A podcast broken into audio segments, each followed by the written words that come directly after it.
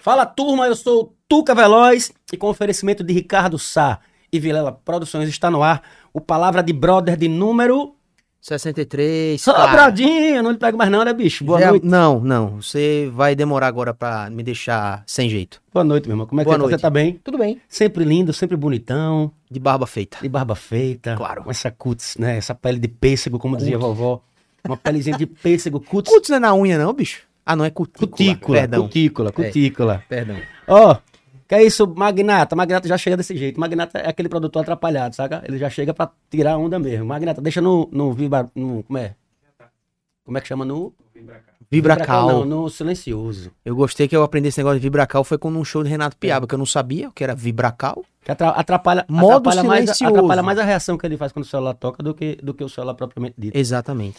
Então, Brodinho, são exatamente 20 horas e 8 minutos e nós estamos ao vivo em nosso canal, transmitindo nossos áudios, né? Imagens e áudios em tempo real do melhor estúdio de podcast do planeta, que é o Na Colina Studio? Na Colina Estúdio. Se você quiser ter um projeto como esse aqui, se quiser gravar o seu podcast, trans- transmitir o seu podcast, independente do segmento, como é que faz, Brodinho? Só entrar em contato, arroba na Colina Studio e chegar a dizer assim, ó, eu quero gravar o meu podcast.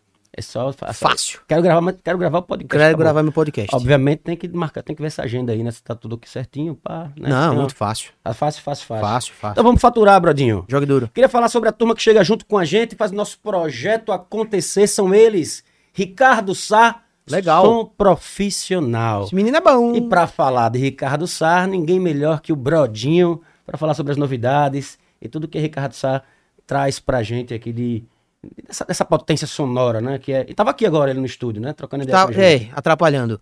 E aí, as novidades do, do- da Ricardo Sá? Bom, existe Tá já... inclusive ele prometeu camisa pra gente, viu? E pra você, não Pra foi? gente foi, prometeu Pra camisa você, pro convidado, pro Exatamente, produtor vou aqui do Palavra essa de camisa, Brother. Essa camisa, exatamente, que é, que é, Vou cobrar dele também, é- como é que se diz? Que é carta branca nos eventos, né? Co- Não, não mais. Não mais. Depois você Tem pergunta essa história no episódio 3. Vai ter o episódio 3. Ricardo Sá, as novidades, meu filho. Bom, existe já uma leva aí de equipamentos novos chegando. Quer dizer, os pedidos já foram feitos, né? Não Não, para, sei, se né, os, velho? não sei se os boletos já foram faturados, mas, Não, com certeza. mas que com os certeza. equipamentos já estão a caminho, já estão a caminho. Novos, assim, no- novos equipamentos da, de uma linha de som que já é utilizada, que é o Norton, o Nexus, não, desculpa, só o Norton. E uma nova mesa de som da Yamaha, que é uma inovação no mercado da, da sonorização, a mesa... É aquela mesa que parece um iPad, né? Não, botão. não, é outro modelo Tô de mesa. sabendo. Você, você não prestou atenção no seu próprio podcast, então. Fala aí. É uma mesa da Yamaha, é um, é um modelo, acredito que seja, é, é, é- é- puta, desculpa, é... Ah, me perdoe, eu não Você vou lembrar o modelo, mas é... não, mas eu sou pior porque eu Tudo ouço, volta. eu ouço tudo, todo dia o, novo, esse- o modelo dessa mesa e falhei, me perdoe. Mas é um, é um modelo novo da Yamaha, uma, uma, uma mesa famosíssima no mercado, extremamente requisitada pelos vários produtores aí do Brasil e novamente a empresa Ricardo Sá trazendo inovação para a Sergipe. Uau, Brodinho, você nunca falha. Assim como a Ricardo Sá, que tá sempre inovando, sempre trazendo novidade. Boa. Por isso que mantém sempre aí o padrão de qualidade. A chancela de qualidade. Som profissional. E agora vamos para Vilela Produções. Show! Nosso negócio é um espetáculo. Brodinho, tem espetáculo na tela? Óbvio. Então joga duro. Qual dos você quer primeiro? O primeiro, né? Na ordem. Na ordem. Na então nós ordem. teremos aqui no dia 4 de março os quatro amigos. Você conhece os quatro amigos, Tuca Veloz? Rapaz, demais e adoro. Gosto pra caramba. Eu gosto viu? bastante deles também. Tiago Ventura. Márcio Donato, de, de Lopes e também o figura do Afonso Padilha. Parece a cara da Maria Gadu. São muito, muito bons. É uma parte da ele, nata, né, não, do ele parece com outra né, pessoa, bicho. É, é- Ah, não acredito que eu esqueci o nome. Cara de agora. nada, velho, na moral. Cara de nada. Parece com Bradinho, nada. lembrando que tem sessão extra, tá? De Sim. 22 horas para quatro amigos. São três sessões já, né? São três sessões já, mas tem mais uma extra. Tem a das Pra 6 galera ficar horas, que foi aberta a nova sessão das, oi- da- das Isso. 16, não foi? Aí teve 16, né, Tuca? As 16, né? 16, né? Aí teve a, a, da As 20 da- das 8 horas, que foi a primeira a começar a ser Exatamente. vendida. e agora a sessão extra de Às 22, 22. horas para quatro amigos. Lembrando também, Brodinho, Oh, que é a Deus, última quanto oportunidade. Presta atenção, que é a última oportunidade para vê-los em Aracaju esse ano, viu? Porque eles fazem show agora e não voltam mais em 2023. Então é só esse, Brodinho, e tchau. Fechou? Opa, Esse fechou. é só esse.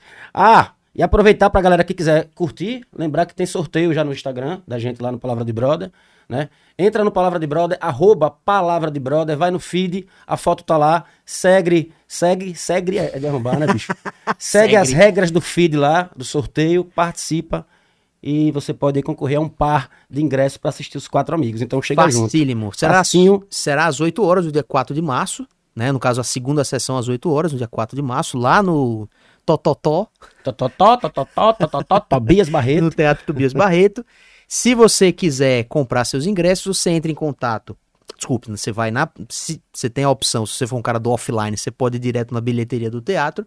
Ou na. né, É, é ingresso digital, que a TV. tá- O microfone tá em cima do. É o que? Ingresso digital, né, Tuca? Eu pensei, Oh, eu isso achei aí. que você Muito estava obrigado. lendo no seu computador agora. Não, eu tô aqui vendo na TV porque é onde nós, todos nós estamos vendo. sabotando. Próximo espetáculo. Bradinho. O próximo espetáculo é o Amazing Tenors, né? Esse, esse aí é clássico, né, cara? E esse é refinado, meu caro. E Vilela Produções é brincadeira, bicho. Óbvio que não. E canta Bocelli, viu, Tuca? Sabe, sabe quem é André Bocelli, né? Sim, Grande claro. tenor italiano. Excelente, exatamente. Pois é.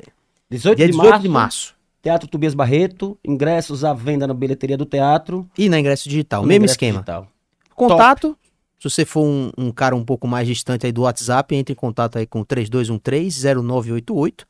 Ou, se você for do WhatsApp, 799-9995-1213. Fácil, Vilela fácil. Produções, nosso negócio é um espetáculo. Agora, Bradinho, é? chegou a hora do nosso shopping. Nosso Boa. shopping Jardins. Gosto muito. Gosto. Vai aí? Posso Estava, brasa aqui? estava lá no domingo. Mande Estava no brasa. domingo. Estava lá no Adoro ir domingo. ao shopping aos, aos domingos. O Shopping Jardins é uma maravilha. Então, se o seu dia tá corrido e você tá precisando pedir uma comida, comprar alguma coisa, qualquer coisa, né? Se o seu desejo é comprar sem sair de casa, sem sair do trabalho, sem sair de onde você estiver, o Shopping Jardins Online atende o seu pedido. Pediu aqui, chegou aí. Ó, dá para pedir moda, beleza, tecnologia e tudo o que você precisar em um único pedido e com frete grátis na primeira compra. Então, atenção! Se for alimentação, em até uma hora o pedido estará na sua porta.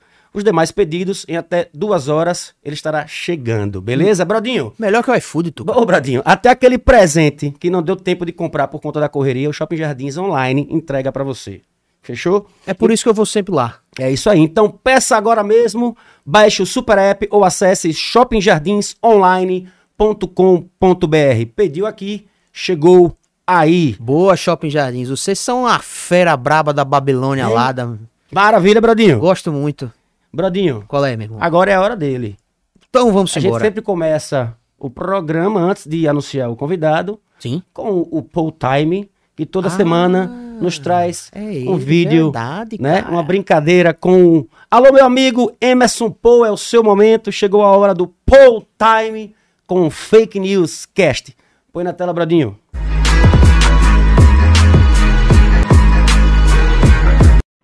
Fala, seus exóticos! Está no ar mais um Fake News Podcast. E o nosso convidado de hoje, ele, o ícone dos carnavais sergipanos, Cid! Cid!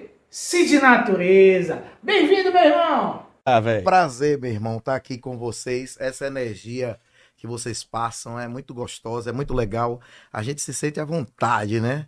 Cid, você é das antigas. Na sua época não tinha WhatsApp, não tinha Instagram, não tinha esse negócio. Como era que Cid Natureza fazia pra paquerar naquela época? Assoviu o representa. Aí eu. Oi, vem cá. Rapaz, já vi de tudo, já vi mandar flor, já vi mandar recado, mas assobiar é a primeira vez. E você, naquela região ali, né, Santa Lúcia, JK, Sol Nascente, conhece Tuca há muito tempo. Qual era o apelido que Tuca Veloz tinha na infância? Do Cabação. Essa eu não sabia, não. E você, qual era o seu apelido antes de ser Cid Natureza? O garanhão de lá do Sol Nascente. E você falou aí que antes de ser Cid Natureza, seu apelido era o Garanhão do Sol Nascente. Já teve algum lugar diferente no estado que você já fez amor? Todo ano eu subia numa casa que Meu irmão, eu já vi falar em fazer amor no carro, em cima de túmulo, mas em cima de uma casa é a primeira vez. Já aconteceu alguma coisa assim? Nunca teve risco de acidente, não? Porque teve uma vez que eu desci, eu caí do telhado dessa casa. Também, né, meu irmão? Tanto lugar pra fazer isso, vai fazer em cima de uma casa, mas se machucou muito? Aí, meu irmão, eu. Tchum! Ninguém sabe o dia da manhã, né? Ninguém sabe a hora da nossa morte. Mas se você pudesse planejar o seu velório, como seria? Torno, eu quero chegar numa retroescavadeira.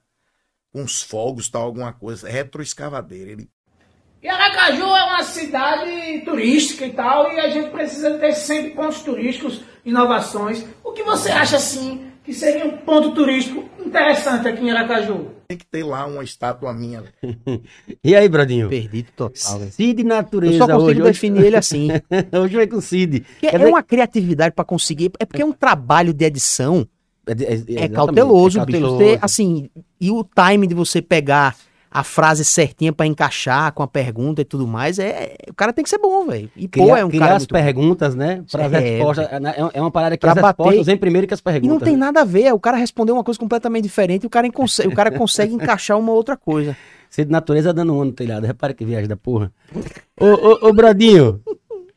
Vamos nessa, vamos seguir. Bora. Eu tô ansioso para bater um papo com esse entrevistado de hoje. que Eu tenho certeza que vai render muito aqui a conversa hoje. Vai render um papo bacana. Essa Então, por é favor, de hoje, a de hoje você não vai nem trabalhar, quer ver? A- Aposto que não. Vamos embora. O nosso convidado de hoje, Tuca, ele encerra a nossa trissemana de carnaval, tá? Foram três episódios, né, de, de, de convidados aí voltados aí à cultura do carnaval. E hoje temos quase que uma verdadeira chave de ouro, né?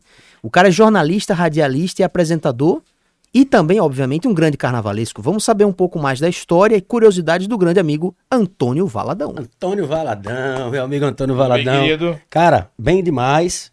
Muito obrigado, muito obrigado de coração por estar aqui, ter atendido nosso convite para bater esse papo.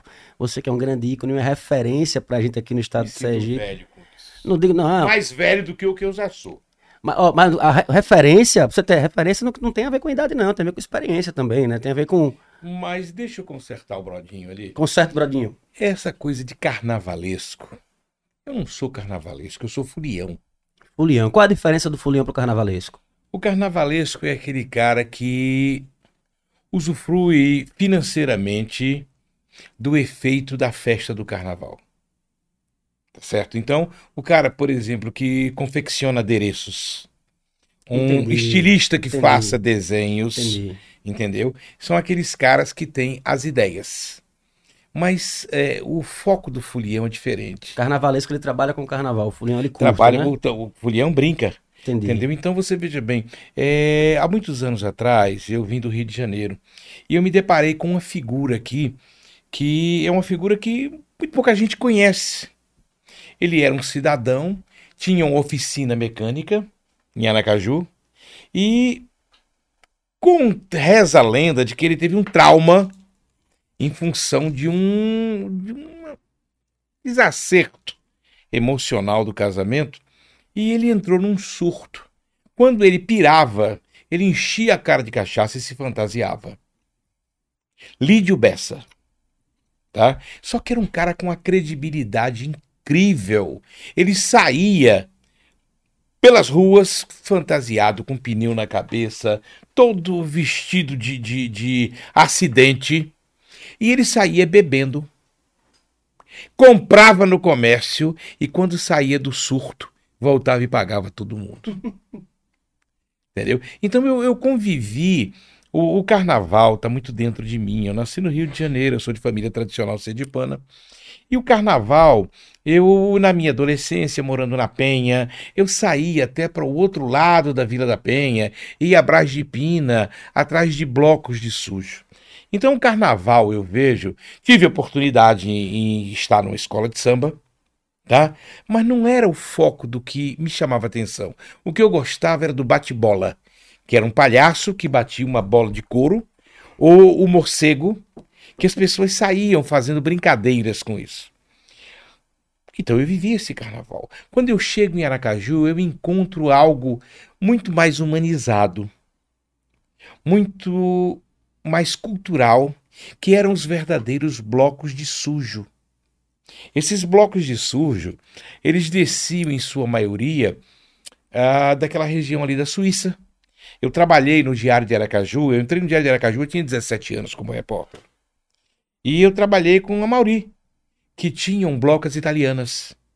Então eu tive a oportunidade de viver os carnavais, carnaval de rua, aonde você te- tiver aqui em Sergipe uma quantidade de blocos muito grande, que se elitizaram também. Tinha aqui uma empresa chamada Transportadora Sergipana que cedia todos os caminhões dela para cada um que quisesse fazer bloco. Então você tinha o bloco do Yacht Club, que era o Scanners, o Poder da Mente. Você tinha o bloco Rebu, se não me engano era de Paulo Bedeu. Você tinha o bloco dos artistas, que era de Barrinhos. Você tinha. Agora tá me dando assim. Todos os bairros tinham blocos. O iate tinha o seu bloco, a associação tinha o seu bloco. Saíam nas carretas e faziam aquele, aquela brincadeira.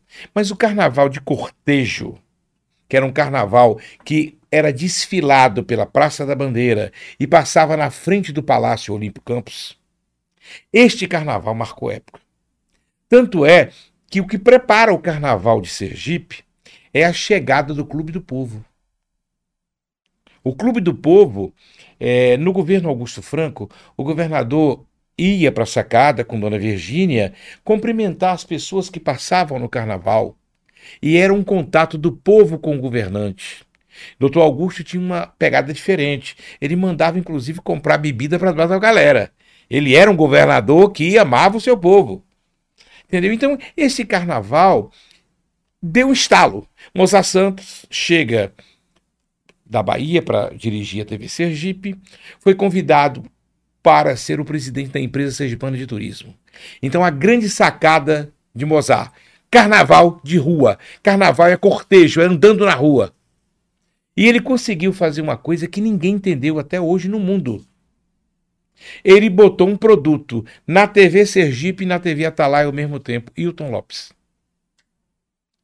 Hilton Lopes era um cara que era músico, que gostava da fanfarra, e Mozart, com a sua inteligência, disse: é o bizu que vai reger o carnaval. E aí ele tinha todas as bandinhas, dizem que todas eram deles. Ele conseguia os contratos e botava e todo mundo ganhava dinheiro. E aí você acende o carnaval de rua numa velocidade muito grande. A, a, o Yacht Club tinha o seu carnaval muito bom, você tinha a Associação Atlética, você tinha o Cotinguiba, você tinha o Vasco Esporte Clube, você tinha o Clube do SESI, você clube tinha a Fugazi. gostos, né? Então os clubes enchiam e nós tínhamos uma música, uma música que foi ganha por Pinga num festival, era Pinga e acho que Hilton Lopes a música.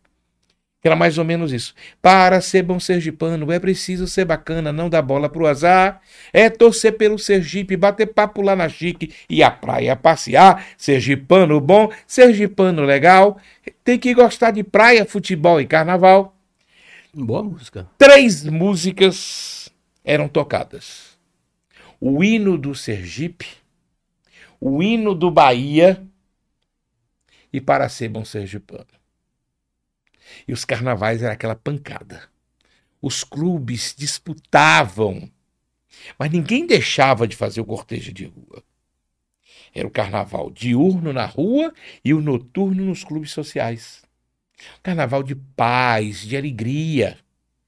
Esse carnaval, ele começa a morrer quando a Bahia implementa antes um pouco do axé music, vamos olhar o, o movimento dos blocos afros. Esses realmente implementam o carnaval. Tá? O Apache do Tororó, o Filho de Gandes. Você tinha blocos sociais. Você tinha os internacionais que saía do Clube Português da Bahia. Você tinha os Corujas. Você tinha Lá Vem Elas, que era um bloco de mulheres na Bahia. Mas o forte deste carnaval era os blocos afros. Aquilo levava a pessoa. O afoxé, que na, na realidade, afoxé quer dizer candomblé, ou carnaval de rua. Então trazia. E aí o Luiz Caldas dá um molho nisso. Quando Luiz Caldas inicia o, o primórdio do axé music com o fricote. Então ele deu aquela swingueira. Mas aquela swingueira, ela estava recheada dos atabaques de Queto, Angola, Queto, Angola, Yorubá, Nagô, GG, que são as tribos africanas. E tem. Aí você diz: até que ponto isso foi? Até hoje. Você encontra Carlinhos Brau, que é a resistência do afrodescendente. Ele é realmente do candomblé. Você pega é, Alexandre Guedes, de Motumbá, também tem a mesma origem. Você pega Dona Vera do Araqueto, tem a mesma origem. Quando Carlinhos cria Timbalada, ele pensava só naquilo. Aquilo começou, é, essa poesia que você ouve nas músicas de Cabral, que com, com cheiro de amor, com tudo, essa poesia começou lá em Itapuã com Vinícius e Toquinho. Que Vinícius teve a visão, quando casa com Jesse Jesse, de fazer uma cerimônia ao estilo do candomblé, na beira da praia, a batida. A batida do djambê, a batida do timbal, a batida do, do, do da conga. Tabaque, conga. Do atabaque. Você está entendendo? Então, esta swingueira. Isso faz a diferença. Era o carnaval né? de Mortalha que tinha em Salvador. Sergipe adentrou para isso, mas quem fazia a festa era a periferia, quem estava Depois virou Abadá, né? Ela chamava de Abadá, mas era, era mortalha. Era mortalha no né? Era início. mortalha. O abadá, o abadá é um- um- uma termologia de origem árabe que quer dizer ma- mais ou menos a mesma coisa, mortalha. E eles utilizaram o, o termo abadá porque as mortalhas, tá? O Clube do Beijo da Bahia, que é uma coisa que as pessoas dizem que não existe, existiu. Tá? E os caras que eram do Clube do Beijo, geralmente eram as pessoas que saíam nos internacionais. Eram pessoas com grande poder aquisitivo. Um detalhe, não tinha negro. Todos brancos. E usavam suas mortalhas tênis e iam para a avenida, para a Avenida 7, sem cueca.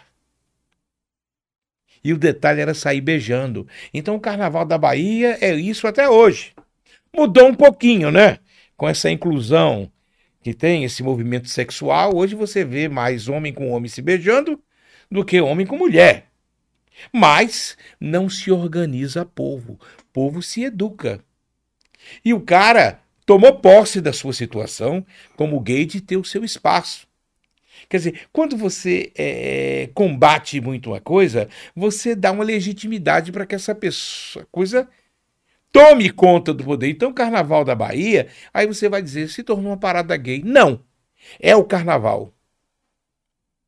Carnaval sempre foi isso. O Carnaval de Veneza, o Carnaval de Os mascarados, né? O, dos o- mascarados. O Blocos Mascarados, o Blocos Mascarados existe há mais de 40 anos que Margarete Menezes leva a comunidade GLBT.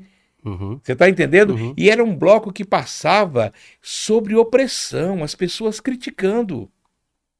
E hoje todo mundo aplaude. Sim. Então, o que o povo quer, você tem que respeitar. Carnaval é povo, carnaval é cortejo. Não se organiza carnaval. O povo tem a liberdade de manifestar. Agora, O o poder carnaval é mesmo, né? O boa, poder né? público tem que botar uma certa regra. Uhum. Aí você veja Impor os bem, limites, né? quando você veja o carnaval daqui, seria um carnaval. Como seria o carnaval sergipano? Você é músico. Eu acho que não existe o carnaval sergipano sem você colocar o samba de coco. Tá? Eu me lembro que nos anos 70 as meninas desciam com seus vestidinhos de chita e tamanco para fazer a percussão da batida do Nos pés, na né? rua, nos É. pés. Isso acabou. Você pega hoje na Bahia, a autenticidade do, do, do, do Axé Music tá nos blocos afros. Totalmente. Entendeu? Eles é que dão as regras. Aí você vai dizer, mas chiclete e Ivete. Se você for ver em cada música de Ivete, em cada música A de base, chiclete, a base é a mesma. a base é a mesma. É mesmo. Mugegé. O que é mugegé?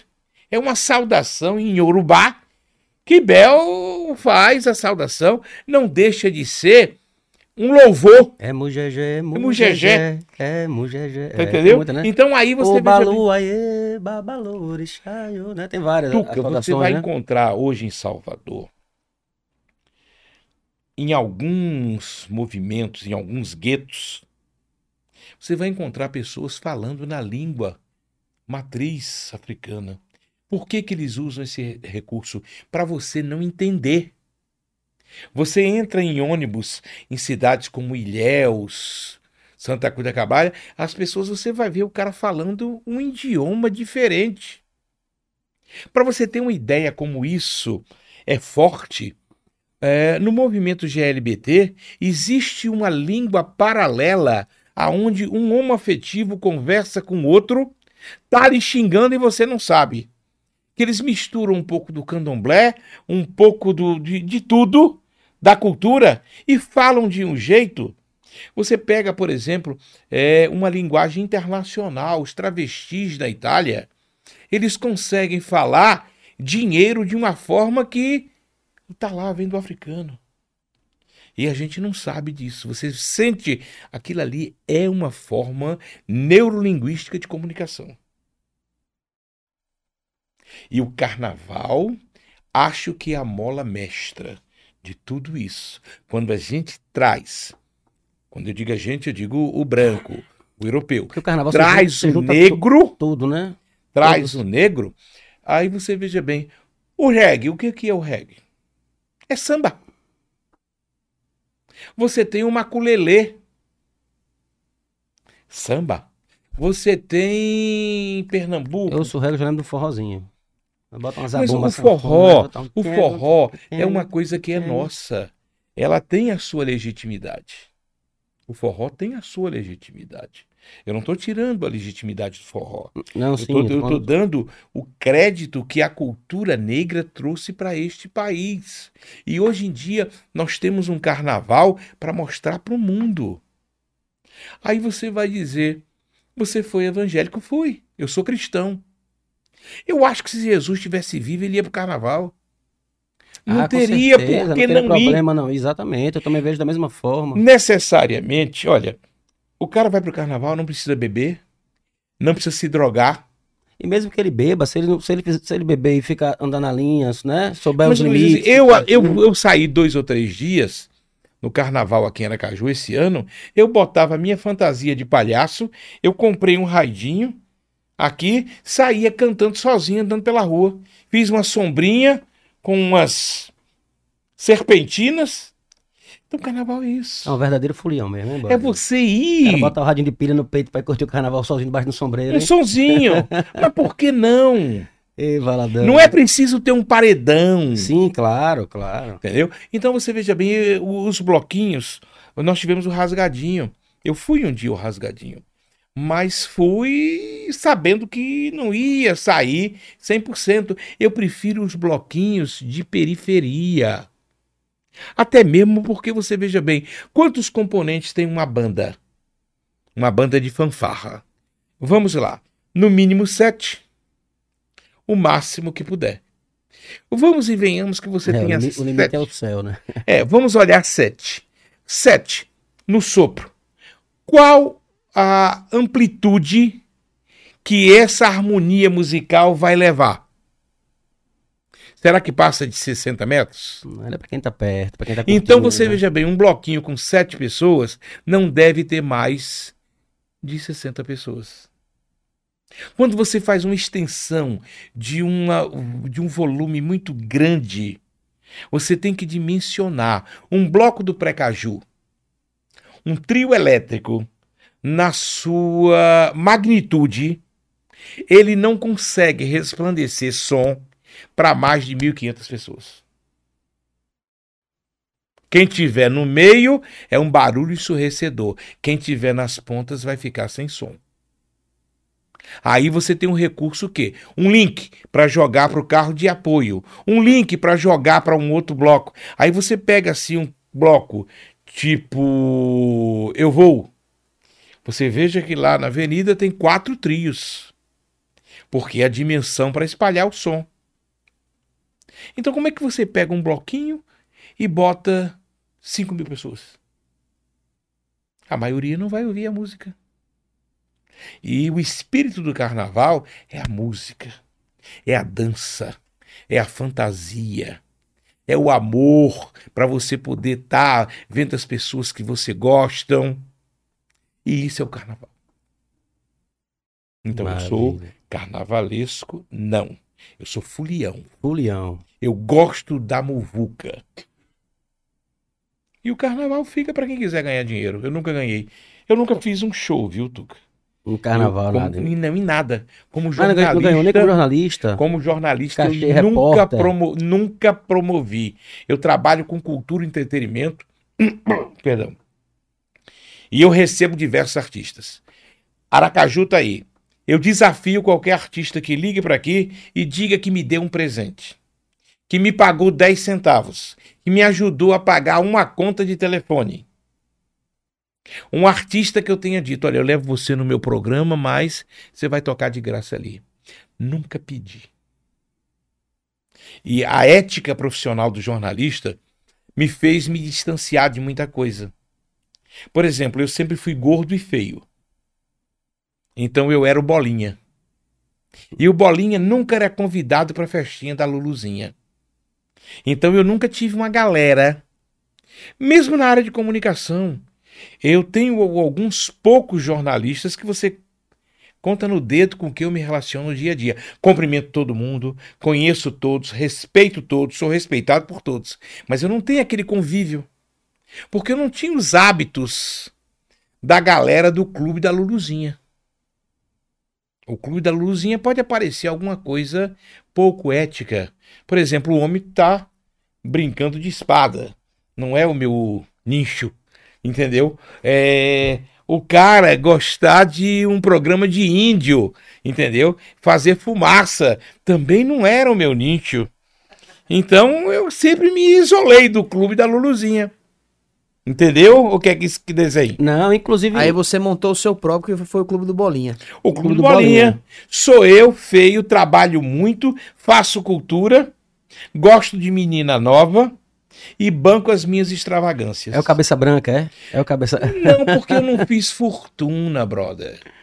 Olha, o que eu ganhei com isso foi o seguinte: olha, eu perdi 50 centímetros do sigmoide por excesso de diverticulites, por muita bebida. Houve uma época que eu tomava quase um litro de uísque por dia. Pô, muita, muita coisa. Pô, Era, tempo bom da Entendeu? porra. Agora viajei muito.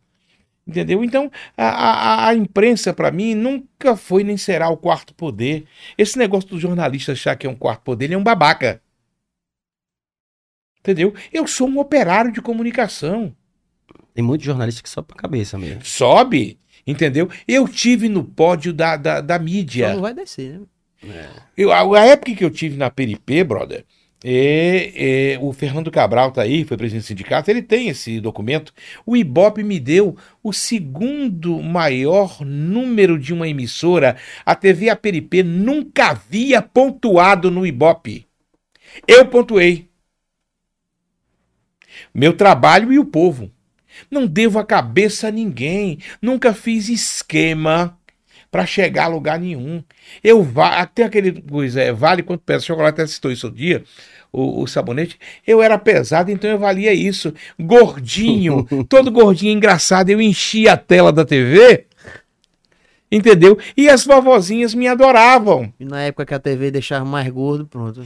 Sim, tranquilo. Eu, eu, eu fiz um nicho, o meu grande momento foi na PRP, que eu fui para as periferias. Eu tinha uma equipe de produção minha e eu ia para os piores bares que tinham. Sabe por quê? Porque ali tem telespectador, ali tinha um cantor que precisava divulgar o seu trabalho. Eu ninguém conhece, ninguém conhece tanto artista popular como eu em Sergipe. E eu Conheci desafio de, isso. de conviver mesmo também, de conhecer a galera, de conviver. Eu conheço quadrilha junina, eu tive atrelado a quadrilha junina, eu ia para cada bingo. Pagode, samba, eu ainda vou a todos, não tenho mais a mesma performance de bebê, eu tô com um idoso, né? Mas eu ainda vou, ainda gosto de ver as meninas sambando, entendeu? Então você veja bem, eu me saía para Taiçoca de dentro para ver o samba de coco, eu ia para a Mussuca, entendeu? É, É é, pra nata, pra nata mesmo, pra É. o- é o, o Arraial de Seu Valdemar no Cristo, Entendeu? Então, essas coisas. Forró de Bilu na Taiçoca de Dentro. Maria Gorda no São Brás. Então, quanto comunicador, eu ia a esses redutos. O que, que eu ia fazer em filmar a Orla? Orla, o cara comerciante está lá, compra o comercial numa emissora comercial. Eu fiz televisão para as periferias. E não me arrependo. Tá? O, a minha história ninguém consegue apagar. Se você for olhar, eu começo a fazer televisão em 1976 como produtor de Luiz Trindade. Era Museu Carlos Trindade, eu era júri produtor. Me afasto nos anos 90, Alberto Lacerda me traz para a TV Jornal. Na TV Jornal, eu conheço Hugo Santana, um dos maiores apresentadores deste planeta. Eu estava no jurado, um dia Hugo me chama e diz: companheiro, eu acabei. Eu digo: o que foi? Ele estava com câncer de laringe. E ele disse: Você vai ficar no meu lugar. Fomos conversar com Augusto Júnior sem querer, eu não segurava a cabeça, eu não tinha postura, não tinha equilíbrio para falar. Consegui vender, comecei com Esquentando os Tamborins pela extinta TV Manchete. Do Esquentando os Tamborins, aí eu fui fazer São João. Eu tive programas de cinco horas ao vivo da rua de São João com forró. É um desafio, viu?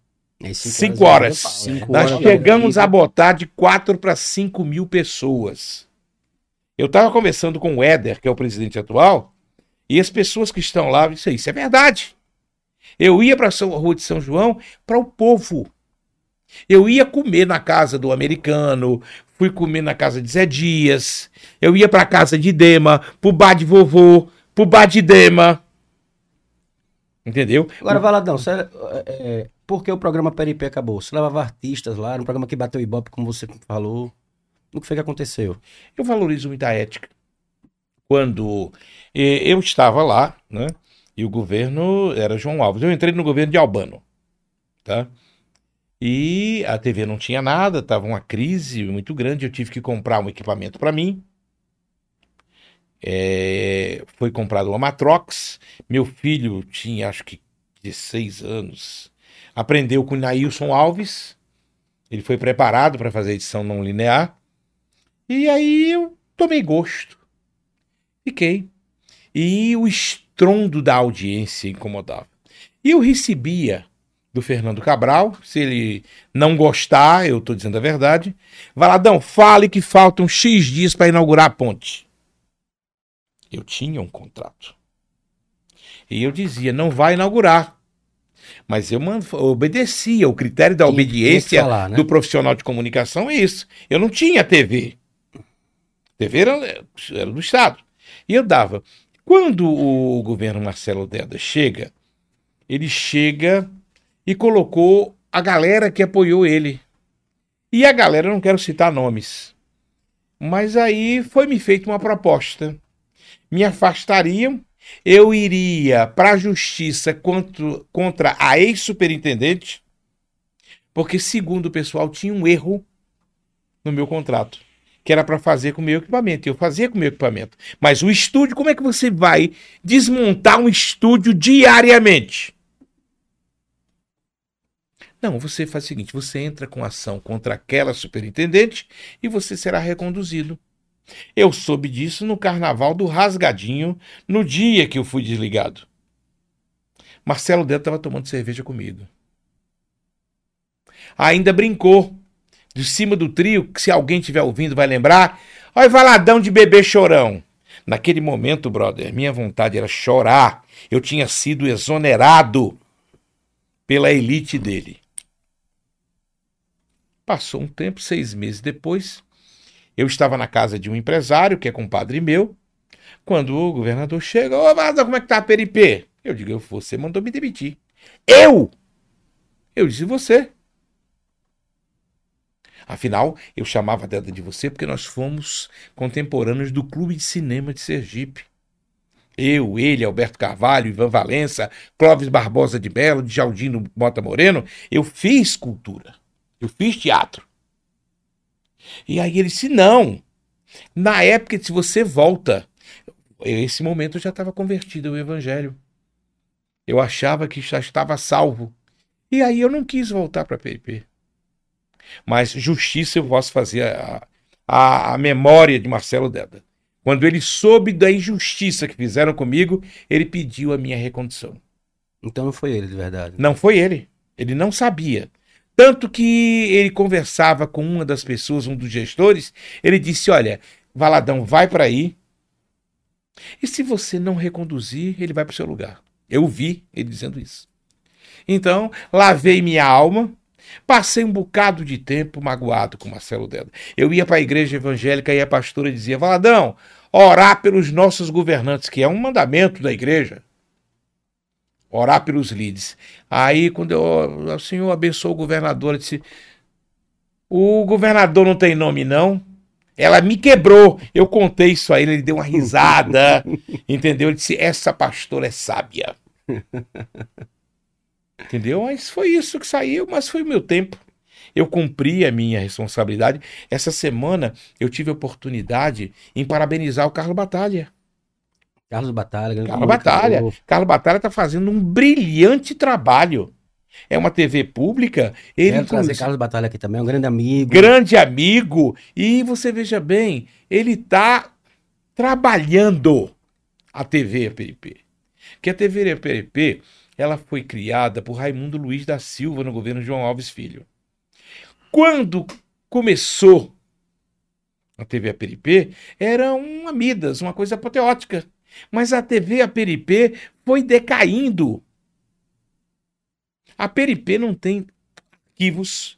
A memória da TV APRP, 80% foi esfacelada. Nenhum governador, depois de João Alves Filho, deu o que a TV APRP precisava. O que o povo sergipano precisava. Era aquela raçãozinha cortada. Aquela coisinha michuruca. De não ter isso. Na época que eu estava lá, Tudo no limite, né? não tinha papel higiênico nem água mineral. E há bem pouco tempo estava bem parecido. Então, eu, eu sinto que o, o Fábio está dando uma força ao Carlos Batalha, amorosa como gestor da FUNCAP. Eu quero crer que dias melhores estão chegando também para os artistas sergipanos. Sim, eu acredito bastante nisso também. Entendeu? Eu acredito nisso.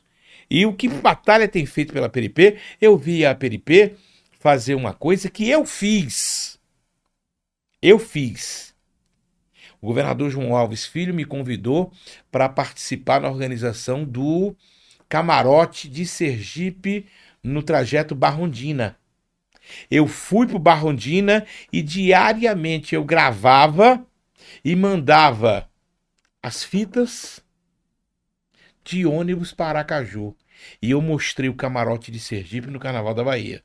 Carlos Batalha esse ano mostrou o Carnaval de Recife e de Salvador. Aonde a Peripê até o Chiquinho estava lá, eu tenho o que tem uns dois anos que o Chiquinho saiu, Não faço ideia. não tinha nem microfone de lapela. Eu acho que já era o governo de Belivaldo. Então Jackson não deu nenhuma assistência e é uma TV cultural, porque hoje nós temos duas TVs nosso legislativas estado, né, institucionais, que é a TV Alés e a TV Câmara. Essas estão muito presas. Existem regras específicas que vêm lá de Brasília. Então não é toda música que pode tocar, não tem censura, entendeu? Na forma e são casas plurais, tanto a Alese como a Câmara de Vereadores. Então, faz o dever de casa, faz. A TV Câmara, eu estou vendo a chegada do menino, entendeu? O filho do maestro Carlo Magno, o Timóteo, Franklin Timóteo, Franklin, eu conheço. entendeu? Eu acho que esse menino vai, Ele é, ele é talentosíssimo, esse menino. ele vai tocar. E o Max hoje, na saída, ele disse, rapaz, estão acontecendo coisas boas, porque não tinha. A TV Câmara não tinha. Eu brigando pela audiência, as periferias assistindo, eu sabia que eu tinha audiência, mas eu não tinha estímulo. E agora eu estou vendo que eles dois estão trabalhando para ajustar, criar uma nova equipe, porque o serviço que a TV Alese faz e o serviço que a TV Câmara faz é importantíssimo para o povo de Aracaju. Sim, concordo. Então, torcer para que dias melhores de fato venham, né? Eu acredito que está chegando. Também, eu acredito bastante nisso também. Ô, ô Valadão, eu queria ter começado, na verdade, tenta preparar aqui, Bradinho. Manda aí. Eu queria ter começado com o áudio que eu recebi do Valadão, né? Pra partir desse áudio a gente iniciar nossa conversa, né? Mas como você falou, que de fato a gente vai conversar bastante aqui. O Valadão é bom de bate-papo, né? Eu falei pra você que você não ia trabalhar direito É hoje. bom, é bom. Posso Não, começar a bater bastante. agora? Deixa, eu- deixa eu só mostrar esse áudio. Você disse para mim, toque a campainha. Sim, foi. A campainha da casa do meu amigo professor Joaquim, que é o avô do Brodinho, tá escondida atrás de uma planta maior do que uma palmeira que ninguém vai ver. Eu tive- Ricardo Sá, mude isso ou mude a planta ou traga a A cam- cigarra para um lado visível. Eu passei por isso no início também. Toca, É a primeira vez que eu vim Mas em minha defesa tem uma placa bem grande dizendo Não, tem, campainha. mas você... A- só que- não é bem grande, não. É uma placa desenhada à mão com uma seta, Gente tipo de essas setas de banheiro, É. de, entendeu? De Aponta- mictório de estrada. Apontando pra Entendeu? campainha, só que a campainha tá atrás da planta. Você E não- é. Adivinha, você vê a planta. Em verdade, Oi. é uma placa impressa com uma arte feita É por impressa, Colina é. Studio. É, isso é verdade. É porque eu tô. A vista ataca. Achei o liga aqui. Eu ia começar com esse áudio aqui. Repare, repare isso aqui, ó. Cadê? Aí o volume do seu celular, né? Pera aí, deixa eu aumentar aqui. Ajuda aí, né? Ajude, rapaz, ajude. Tuga, já parei umas 10 vezes para poder mandar alguma coisa para você. Mas eu não me sinto confortável. Entendeu? É. Não sei. Se você veja o que você quer saber, que eu respondo. Eu não tenho limitação de nada. Você pode perguntar qualquer coisa. Tá? É, eu posso te adiantar o seguinte: nunca fui gay. A gente acha, mas eu nunca tive uma relação afetiva. Eu nunca usei nenhum tipo de droga. Tá? Só as lícitas, álcool, mas nunca usei loló, maconha, nada. Eu nunca matei ninguém. Tá? Nunca roubei, nunca dei um cheque sem fundo. O resto da vida me abraçou e você pergunta o que você quiser. Eu achei, eu achei esse áudio sensacional. Eu ri tanto em casa. Eu mandei pra você, mas eu ri tanto, tanto, tanto, tanto. Eu sou um Ai. jornalista, eu entrevisto, eu faço perguntas o tempo inteiro. Então, como é que eu venho aqui e eu não fico na minha posição de entrevistado? Você tem todo o direito. Eu tenho o direito de responder ou não. Sim, claro. Mas, Valadão, Mas- você- eu, eu acho que o, o, o Chando, o Borogodó da parada, você é muito autêntico, cara. Essa autenticidade, é- isso é fenomenal. Pra mim, eu acho que todo artista ele tem que ser autêntico, né? Todo. Obviamente, quando eu falo artista, no contexto geral, seja Certo. repórter, jornalista, porque pra mim é um artista também. Você tá ali Também, fazendo, eu né? Tem uma função de É uma comunicador. arte, exatamente. Às vezes o cara tá ali numa depressão, às vezes o cara tá numa. Mas quando liga a TV, o jornalista tem que estar ali a posto, tem que, né? Tem que mostrar a arte dele ali, que não deixa de ser também uma arte. Eu acho você sempre achei você muito autêntico, sabe? Muito, você tem sua identidade. Aquela. Você não imita ninguém, você é o Valadão. Isso pra mim é. Sabe, conta muito positivo pra um. Mas já imitei, viu? Mas você pode. Você imita, mas com, sua, com seu Chacrinha. jeito. Mas com seu jeito. Como é, como é que você imita o Chacrinha aí? Não, não, escute bem, o Chacrinha fazia. é, Vocês querem bacalhau? O patrocínio era a Casa da Banha. Aí ele pegava ali e tinha um elenco de nomes que ele mandava abraço para todo mundo. Quando eu fui para televisão, eu não decorava os textos. E aí o que eu fazia? Eu pegava o nome de todos os meus amigos e eu mandava confetinho, porque era um horário comprado, o confete é um elogio A pipoca, né? Entendeu? A pipoca foi a consequência. Aí eu joguei o confete. Quando foi no outro ano, eu fui no PFL, que era ali na rua de Propiar, e aí seu Heleno Viana me parou e disse, Valadão, eu estava com o doutor Machado e o doutor João, e eles estavam falando lá, tinha mais alguém na sala, que você vai fazer o São João. Eu disse, bom, ainda não me convidaram. Ele disse, vai jogar o quê? Pamonhinha, amendoim ou pipoquinha? Pipoquinha. Aí eu disse, bom, o lance é a pipoquinha. Aí o que era a pipoquinha? Era uma forma de que eu parava para poder raciocinar e eu provocava a audiência, porque todo mundo que via. E aí eu comecei, Distraiu com a pipoca. 15 dias depois eu recebi um ofício da ação Associação de Cultos Afros Brasileiros São Lázaro, que era ali na Marechal Deodoro, a continuação da Rua de Propriar. Certo. Então, uma senhora disse que eu seria homenageado com o tabuleiro de Abaluaê. Eu digo, o que, que é um tabuleiro de Abaluaê? É um tabuleiro de pipoca. E aí, essa pipoquinha, ela foi. Ela foi um, um- um mote da época. Todo mundo falava na pipoquinha. Virou entendeu? meme, vamos As assim, na crianças época, né? ficavam embaixo da televisão, entendeu? Com a boca aberta para ver se a pipoquinha vinha. Então a gente levava, começou a levar a pipoquinha, só que as câmeras eram aquelas Umatic, bem grande, a lente desse tamanho, e quando jogava a pipoquinha, que eu jogava assim a pipoquinha, quando batia na lente, sujava a lente. Aí a gente teve que trocar as pipoquinhas por papel amassado para ser as pipoquinhas. E quem pipoca. me dava força nisso era Joey Feitosa, Tony Chocolate, Outro ícone. Davi, Tony Leite. Chocolate, quero trazer o, o Tony Chocolate Já aqui. disse que Vamos vem, que na ele. hora que vamos- você eu ligar- Vamos ligar pra ele Liga agora. pra ele aí agora, Vamos ligar vai. pra ele aí ao vivo. Pra Bom, gente se ele com xingar é normal. Ô, normal. Valadão. Ligue pra ele aqui. Ô, pro- Brodinho, microimitação do chocolate, por favor. Normal. Eu não sei. que- eu- não conhece o me, chocolate? me perdoe. Eu É não, apenas eu da época dele, 20 anos, é novo pra 20 É caramba. novo. Chocolate é um baiano que chega em Sergipe e muda a história Um ícone do radialismo jornalismo, sergipano, é. do, do, do, do, do radio, da radiofonia. Ele veio Normal, para Rádio Lagarto. Primeiro show de chiclete com banana, quem trouxe chocolate? Primeiro show Cadê de pra balada, quem trouxe chocolate? Ele trouxe a história da Bahia. Não, só liga, liga pra ele, bota no Viva Voz, liga Liga e normal. bota no Viva Voz. Entendeu? Então o chocolate, ele mudou essa história. Passa pro seu coroa. ele fala- Deixa eu ver se ele atende. Tá no Viva Voz? Ah, tá desligado. Negão, Desliga, misericórdia. desliga ele de novo pra ver se ele... Se ele... Não, ele é assim mesmo, ele é sem noção. É sem noção. Agora, Figura, Brodinho, figura. é hoje, é hoje, dentro do exercício da profissão, o melhor jornalista em Sergipe. É maluco, é. Mas ele tem ética, Você tá- desliga que tá indo a mensagem pra caixa postal dele aí. ele respeita, É maluco, é, mas ele tem ética. ele respeita as Mas não rouba, né? Não, não é, não é um cara de mentira, ele tem outros, defe- outros defeitos, mas aí hoje já tá normal, né? É, eu sou fã do trabalho dele. Hoje tá normal. Acompanha há muito tempo. Mas a operação do, de Tony Chocolate na mesa é uma sincronia que só quem vive rádio.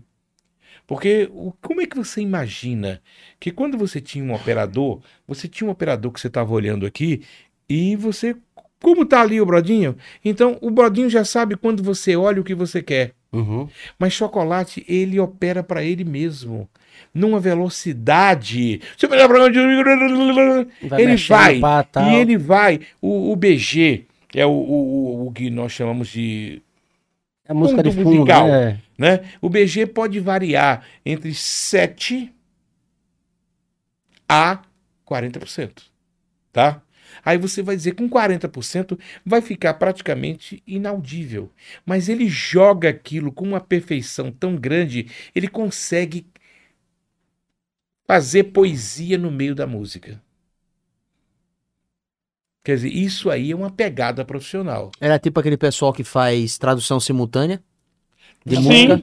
Joy Feitosa. Sim. Joey Feitosa, Joey Feitosa já era outro maluquice. Eu quero Não, saber o que é o amor. Né? Ele, fala, ele, ele não tem negócio que ele traduzia, né? É, ali eram traduções do professor Adilson, do curso IES, ele lia, né? entendeu? E o curso professor. Ele lia quando ele acertava a ler, era uma miséria. entendeu? Mas Eu é, quero saber o que é o Uma amor. boate, Theo Moreno montou outra. Era a New Times 1, que era no Augusto Franco, que era do Joey, e a do Theo Moreno era no Eduardo Gomes. Eram rádios independentes deles. Não, eles tinham cada uma boate que eles faziam Ah, traduções. Certo, certo, certo. Entendeu? Eles faziam traduções mesmo de músicas que às vezes não acertavam a tradução e era qualquer coisa e botavam um gemido. Grandes profissionais, grandes profissionais. É bom que numa dessa, quem, não, quem não sabe a língua da música que tá sendo cantada, meu irmão, você bota o que você quiser. É, mas na época, é, o problema é, que é o seguinte, que essa cidade se rendeu a isso. Totalmente. Entendeu? A galera parava pra. A galera anotava as traduções, né? Lembra? A galera parava para anotar, assim, né? tava. Olha, tem um profissional hoje que não tá bem fisicamente, né? Que Sergipe esqueceu. Se seu avô tivesse aqui, viu, Brodinho? Ele ia viajar. Chicão da Paradinha. Que era na Rádio Atalaia. Chicão é pai de Carol. Carol, essa repórter que teve na TV Atalaia, tá na TV, na, na TV Câmera, belíssima, é filha de Chicão. Ah, acho que você quer Dom Diego de la Ilha Dom é Diego de filho la de Ilha. Chicão. Dom Diego é casado com a Renata Alves, está morando em São Paulo. Entendeu? Então, nós tivemos profissionais aqui no rádio Muito bons, né? maravilhosos. Entendeu? Agora as pessoas esquecem. O cara, quando tá no rádio. Chocolate não, o chocolate é ovacionado até pelaquela figura esdrúxula, né? Aquele cabelo que ele não penteia. Ele é uma Ele já é fácil. Mas tem muito comunicador. é, Vamos lá, Ivan Sete, um grande profissional. Tá? O. Deixa eu ver outro assim. O Fábio Pan, que tá na Sergipe. É, tem muita gente, você falou, tem muita grande gente. profissional. E o Fábio Pan eu Fábio conheci Gama, como técnico. o Fábio Edilson Gama, Vieira. o Edilson Vieira, Edilson que vocês precisam. É, é disso então, que vocês o Flávio gostam, né? Foster, Flávio tá certo? Costa, Muito bacana. Mas a, a- Silvio Silveta. o Silveta, ah, Silveta, depois que Chocolate deixou Mistura Brasileira, Mistura Silveta brasileira. tocou. Ouvia pra caramba isso. bicho. entendeu? Silveta tocou. E Silveta é um cara que você encontra Silveta, hoje não, que já, já estamos idosos, mas Silveta tinha um pontinho dele ali na rua de São João, ele vivia forró o ano inteiro. Quer dizer, o profissional que vivia aquilo. Uhum. E eu tive outros profissionais que eu convivi. Por exemplo, o maluco do Luiz Hauart. Aí você conheço. vai dizer, ah, esse quase ninguém conhece. O Luiz Hauart, ele chega em Sergipe, acho que veio do Rio de Janeiro, ele hoje está morando no Espírito Santo. Ele fez aqui uma igreja. Ele era o Papa do Diabo. Brodinho, procura aí no Facebook. É, Google, Luiz Hauart. Ele montou Papa aqui... do diabo. É ali no- no- na frente da, da, da rodoviária Repita o velha, nome, como é o nome? Luiz Hauart. Entendeu? Ele botou ali, ele fez um caixão de cimento. Entendeu? Mas aonde é que estava o mistério da coisa? Ninguém nunca pegou. Quem acabou aquilo, com, reza a lenda, que o coronel Barreto Mota recebeu uma solicitação do governador Augusto Franco. Dona Gina, muito católica, disse, "Hum, eu não quero papa aqui em Sergipe, não. Pegou um dinheiro legal, hoje tem uma vida de milionário no Espírito Santo, mas Augusto Franco tirou ele daqui. E ele chegou a fazer uma igreja em Socorro. Mas o Mas homem tirou ele daqui por quê? era o Papa do Diabo. Ele nacionalmente, revista Manchete, ele se vestia de vermelho e preto. Mas só assim, carnaval, era isso? Carnaval não, ele tinha um templo com seguidores, com missa do Que diabo, loucura. E o cara. Hoje, Entendeu? Hoje ele faz o quê? Hoje ele vive de quê? Se ele que é milionário. de rendas. O dinheiro que ele pegou aqui, O capeta é um bom investidor. O Papa do. Como é o Papa? entendeu? Não, e ele andava aqui de Galaxy, descalço, a barba ali maior do que a do Brodinho, deste tamanho, é da mesma cor do Brodinho, entendeu? Brancão assim. Mas ele, o mistério dele é o seguinte: como é que ele ganhou dinheiro?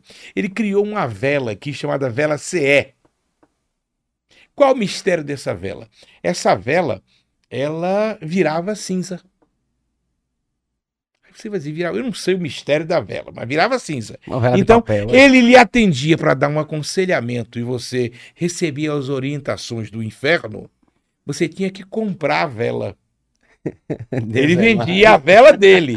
Mas o mistério. O Papa do Diabo, é. o mistério, Brodinho, é o seguinte. Aí ele virava lá e dizia, olha, você tem que levar aí, vamos dizer que hoje tem nota de 200, me traga três notas de 200. Aí o cara trazia as três notas de 200, mas ele tinha as três notas de 200 que ele já tinha feito xerox. Hum. Então tava dobradinha aqui. Aí quando o cara entregava aqui, ele pegava aqui e botava embaixo da toalha Trocava. trocava. Entendeu? Aí ele fazia a concentração dele, né? Invocava os demônios e dizia que o cara tinha que se concentrar para dizer o que queria e tava a vela ela acesa, ele ia lá e queimava xerox. Não fique rico desse jeito não. E nós tivemos outras figuras, Souza Filho e Souza Neto. Eram outros astrólogos. Nós tivemos tantos astrólogos nos rádios que você vê hoje com os pastores de querer comprar mídia em rádio, nos anos, início dos anos 80, eram os astrólogos e os espiritualizados que compravam. Nós tivemos na radiodifusora, ali na rua de, acho que Lagarto, o astrólogo matou outro no microfone. Matou no, Matou de tiro. no, no programa de rádio isso? No Na- programa na de rádio. difusora. Na radiodifusora aqui. E como é que o outro não previu? Como ele não previu, não sei. Mas a briga era muito grande. Olha, os políticos daqui, os políticos aqui precisavam disso.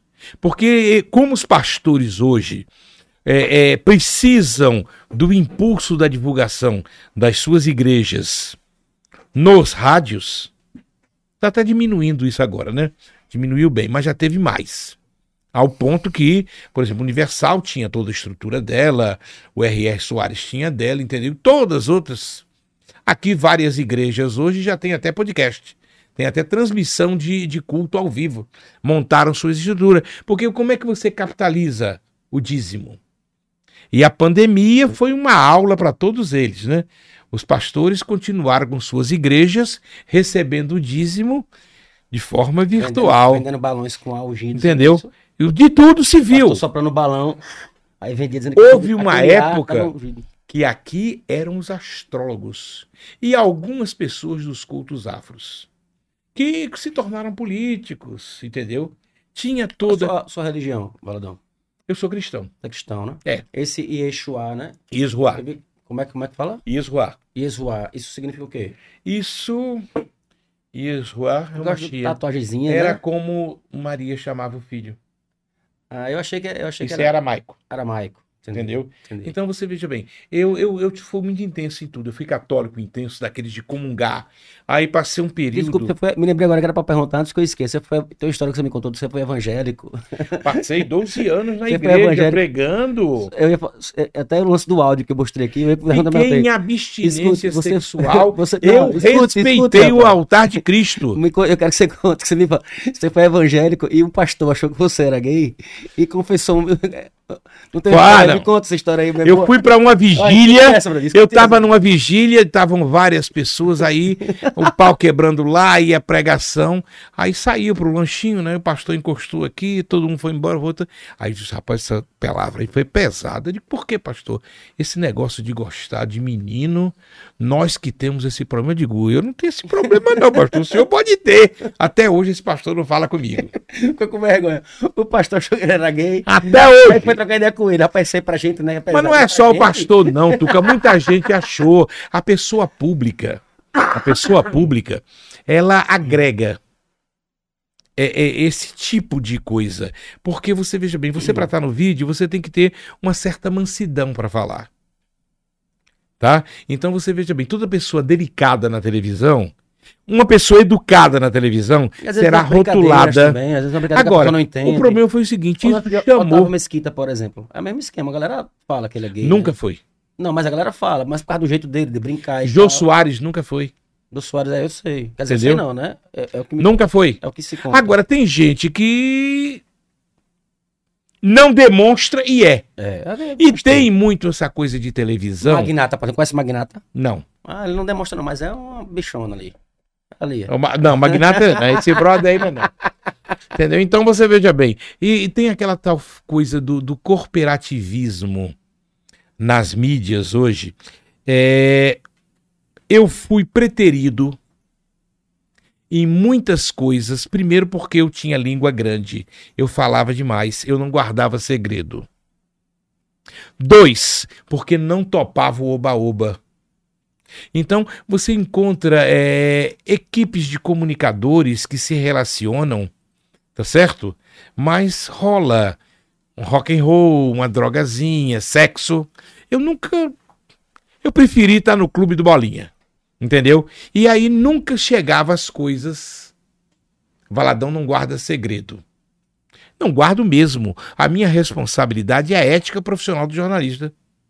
Se você tem um segredo, não me conte. Se você tem segredo, não deixe que se descubra para você não ser notícia. Tinha um jornalista aqui, Nino Porto, e eu aprendi uma coisa muito importante com o Nino, tá? Era o seguinte: é, não me peça nunca para deixar de dar uma notícia. Eu sou seu amigo, Tuca. Mas se você tiver feito uma coisa errada, eu vou dar notícia. Eu tô lascado, Bradinho. Ma- Mas você não pode deixar de dar, Tuca. Se você brincando. tá aqui, você tem uma responsabilidade social. Se o cara fez uma coisa errada, você pode até justificar. Brodinho é seu amigo, não é? Ué, Brodinho veio ali na rua, pegou um revólver e deu três tiros no cara. Você vai dizer que ele cometeu um crime passional. Você deu a notícia e você ajudou ele a um atenuante para uma, absolvição. Mas se você não gosta do Brodinho, você Mete vai pau, dizer né? que foi assassinato a sangue frio. Agora, o jornalista, achei a roupa ainda, filha da. o jornalista tem essa coisa, ele pode camuflar a notícia.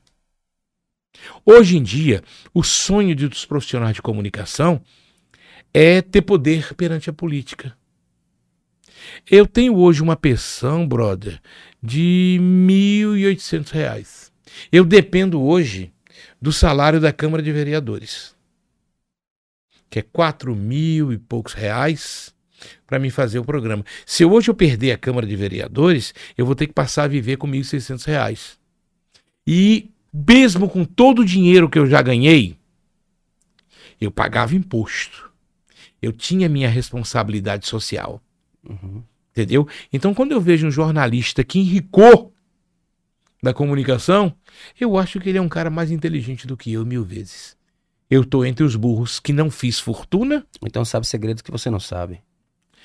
mas aí é Tem que jornalista que, tem jornalista que gosta. é sórdido. Segura segredo também. É, Não, é gente pra sórdido. tudo, Não sei. é segredo. É você manipular a notícia para poder usufruir de alguém. É eu saber um segredo teu, um segredo do político, e eu ligar pro político, tô sabendo disso. É. Eu quero receber em dólar. Portanto, eu falo no ar. Entendeu? Olha, a bagunça que é hoje, você pega os programas de radiofonia em Sergipe, você para ouvir aquilo ali, você tem que pesar muito bem o que está se falando, porque a manipulação hoje existe, chocolate que me disse isso, existe folhas paralelas de profissionais de comunicação que estão ganhando muito dinheiro e não trabalham, simplesmente para blindar ah, se eu tô numa rádio, bicho, e tu cometeu um crime, é pancada. Eu não posso deixar, porque eu não falo do pobrezinho. Eu tava na rádio gospel. Eu fazia o jornalismo quando Daniel Forte não podia ir. Certo dia me chegou vários pastores que tinha tido um problema com um rapaz que matou uma mulher na Hermes Fontes e era um pastor evangélico. Não pode dar notícia tapou a notícia no ar. Vai, Daniel, ah, Daniel. A gente não dá do ladrão, a gente não dá do. Entendeu? Por ele ser pastor, para mim é diferente. Pastor é homem. Então a gente não pode criar aquela. Ah, padre pedófilo. Tem padre pedófilo, tem pastor pedófilo, tem médico pedófilo, tem jornalista pedófilo, tem artista pedófilo. Quem tiver seus BO, que se segure. A retidão. Por isso que eu te disse, eu sou cristão. O que é ser cristão? Eu me espelho em Cristo. Se Cristo fizer, eu faço. Na hora que eu errar, não tenham pena. Se você tem qualquer coisa que você está me vendo aqui agora, se você tem qualquer coisa contra mim que você possa provar, eu te desafio a mandar para aqui. Porque falar todo mundo fala. Eu quero que prove. E cada um tem a sua consciência. E o povo fala. Manda pra cá, mas o povo fala, o povo é induzido. Essa bagaceira que tá hoje a política brasileira. Um é de esquerda, um é de direita, um radicalismo que não leva a nada, gente.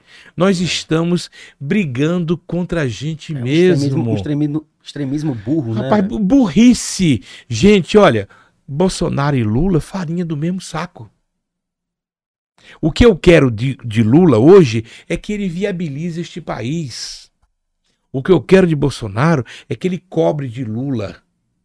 O que eu esperava de Lula é que ele cumprisse o que foi determinado. E judicialmente ele se saiu. Então, se não tem nada, quem é que vai estar brigando? Aí agora eu vou dizer, Bolsonaro perdeu, eu vou para a porta do 28BC para fazer o quê? Papel de idiota? Gente, não vai levar a nada. O que você tem que fazer agora é o Não seguinte: levou, né? a Inês está morta, não se chora o leite derramado. Ore pelo seu presidente, votando nele ou não. Eu não votei nele, mas eu oro todo dia por ele, para que ele tenha um- uma visão iluminada e viabilize as crianças que estão hoje nesse estado. E, consequentemente, o seu também tá na reta, né? Ô, Valadão, teve uma pergunta aqui, o Superchat chegou aqui de Jode da Sanfona. Ô, show de. Ele perguntou o seguinte: gostaria de saber se Valadão assiste aos vídeos de Mano Joe com Dinho Soldador. E como fazer para que o moço sergipano seja mais valorizado dentro do estado. E eu apresentei, eu, eu, eu comecei a levar alguns digitais influencers para a TV. Eu fiz uma entrevista com ele na TV Câmara. E eu o apresentei como humorista. Entendeu? Ele tem uma O pegada, é. ele é sanfoneiro, Ele toca sanfona, toca trompete. entendeu? Ele é músico. E tem uma, Trabalha na oficina de uma moto, na oficina oficina de moto, no exatamente, bugio. É. E ele fica tirando onda. Perto, né? Não tem uma. É, o- Bugio o é né? aqui, pô. Hã? Bugio é aqui, perto. Não, não É no, acho que é no bugio. Então você veja bem, nós temos muitos talentos. O Mano Jô é um cara talentoso. Agora você veja bem, ele não tem o reconhecimento público. Tonho Baixinho mesmo, hoje o podcast Tonho Baixinho, você ouça que você vai ver que riqueza de profissional que ele é.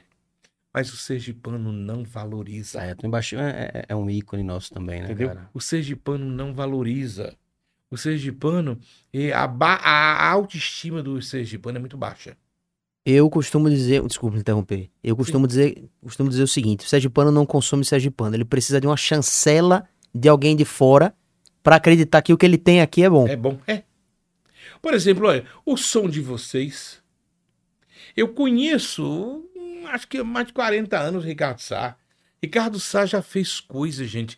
Olha, aquelas caixas quilométricas, eu me lembro que quando ele conseguiu, um, era um- uma espécie de um. Eram cinco caixas que ficavam aéreas. Isso. naquela época e era um programa de internet e é, ele compra o, o sistema, né? E o sistema é atualizado constantemente. O Sim, dinheiro sim. que ele deu, perdoe, o dinheiro que ele deu daria para comprar um apartamento de luxo na beira-mar. Eu sei, e aí ele, ele tava naquele, aquela coisa do pai que vê um filho nascer, ele tava ali no, no, no mercado, Uhum. ia ter um forró caju, Sim, sim. e ele tava. Aí eu digo, quanto? Quando ele disse, digo, rapaz, você é louco. Ele disse, bom, primeiro vai atualizar o, o, o sistema. Segundo, o seguinte, a gente tá numa selva. E eu via dele, hoje, uma coisa o seguinte: o melhor som que estaria na Bahia seria Ricardo Sá. Carlinho Brau contratou e depois desfez o contrato. E Ricardo Sá simplesmente disse: não vou para ninguém. Se não tiver dinheiro na frente. Quer dizer, o som de Ricardo Sá é não tá, né? reconhecido internacionalmente. Totalmente, totalmente. Eu tava, Mas- eu tava falando aqui, uh, um programa desse seguiu, o, o navio do Gustavo Lima. Os cara, o Gustavo fez um cruzeiro, Sim, saiu da Bahia Santos, não foi, um- não foi Bradinho? Saiu Sim, da- saiu de, do Porto de Salvador, Porto da Bahia, e foi em direção a Santos e shows de, de vários artistas que foram fazer show lá foram todos sonorizados pelo Gustavo. Lima, ele é reconhecido dentro do, internacionalmente. do Cruzeiro do Gustavo Lima. Ele podia Você ter quer qualquer fazer uma som do festa Brasil, aqui? em qualquer lugar. Aí você prefere trazer um som de Salvador, um som do Rio. Aí você vai dizer, bom, o de Ricardo é caro. É, mas quando paga o frete Pois é. para vir de outro estado, seguro, transferência de nota. Sai Quanto custa caro, isso? Então caro. você veja bem, Ricardo tá aqui, Ricardo todo mundo conhece. É um cara que não vai deixar de cumprir. Aí você adianta 50% para um serviço de som lá fora. Aí acontece o que aconteceu com o Carnaval da Bahia. Carlinho Brau tinha o compromisso aqui, ele fechou e acreditou na palavra. Carlinho Brau virou as costas e acabou. E aí? Só que Ricardo tá muito seguro. Ele tá numa fase é, que total. ele faz dinheiro. Parabéns pelo seu pai, parabéns pelo seu avô, entendeu? É aquela tal coisa. Ricardo Sá tem dignidade. Ricardo Sá tem ética. Ricardo Sasson profissional. A gente tem a felicidade de ter Ricardo Sá aqui, né? Com a gente todas Mas as eu quero a camisa, terças-feiras. Vamos cobrar, né? Vamos Claro. cobrar. Mas manda ver. Ô, ô, ô, ô, ô, ô, Valadão, você falou aí que. Você disse, né, que não, não pode ouvir fofoca que vira notícia, né? Você já virou notícia, já foi notícia alguma vez? Já. Alguma coisa que você fez assim, cara, puta que Já, pariu, bicho, já. saiu. Disseram que eu bati em minha mãe. Disseram que você bateu em sua mãe? Minha mãe. Mas- E saiu no jornal isso? Como é que foi esse Não. negócio? Não. Ah, não, mas não virou notícia. Aqueles folclores que tem. Eu soube de uma história que você ia. que você tava indo fazer um. Acho que cobrir um carnaval aí, no meio do caminho você se encontrou com a garota de programa e foi dormir com ela, se mandou. Não teve um negócio desse aí? Mas isso é muito velho. Foi bem assim, não. Tinha aqui um cara chamado Pedro Porque Paulo me, me disseram que você, me disseram que você conhece todo, já conhecia, né? Você né, conhecia todos os bordéis de Aracaju. Ah, de andei- cabo a rabo. Todos os bordéis Eu morei no Brega. Inclusive, você se apaixonou por uma garota de programa e se mudou pro Brega, que eu fiquei Grande sabendo. amor de minha vida. Foi. Você- Grande amor de minha vida. Você juntou as trouxas e foi morar no Brega, alugou um quartinho dentro do Brega. Rapaz, olha, foi o seguinte, eu conheci, era Zezé. Ela veio do interior de Pernambuco. Fez dupla com o Luciano. né? Lembrei agora de piada de Ela- espanta. ela veio aqui para uma casa de tia. Tá? Tia, se estiver ouvindo. Beijo, tia Jaci. Jaci Ferreira, sabe quem é? Não, eu tô achando engraçado você mandando beijo pra tia. né? É, tia é a mulher. Tia era uma mulher assim, ela era chefe da torcida do Sergipe. E ela tinha o, na rua México 250, no bairro América, uma casa de meninas. Que depois, muito tempo depois, ela se mudou pro Santo Dumont e virou o sítio do Pica-Pau Amarelo. Já tá sabendo quem é ela? É, é, Gilda não, Wanda. Não.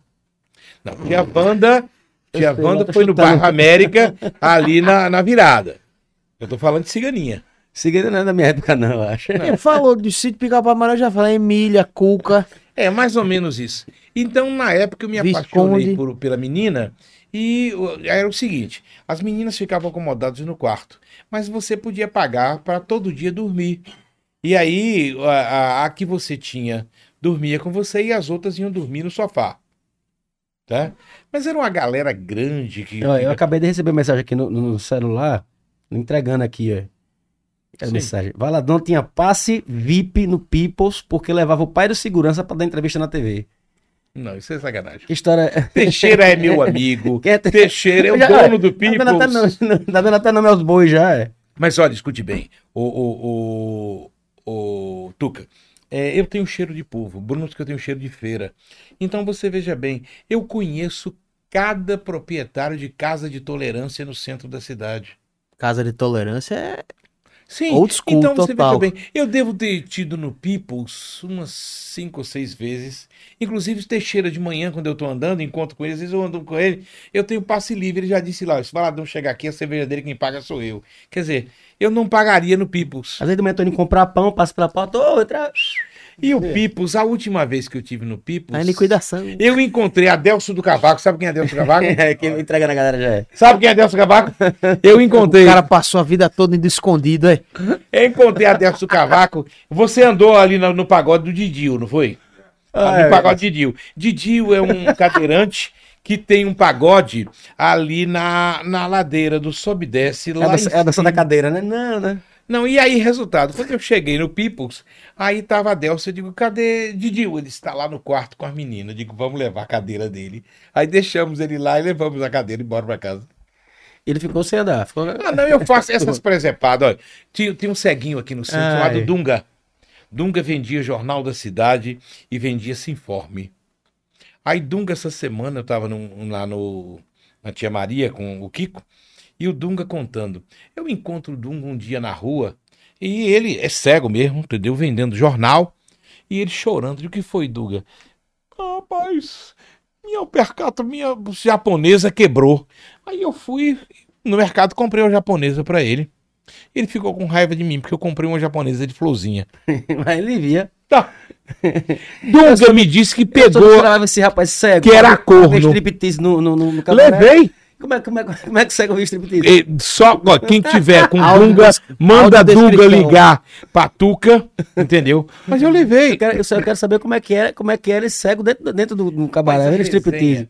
Ele sentado, ele ficava com aquela cara de ansiedade dele e eu mandava a menina esfregar na cara dele.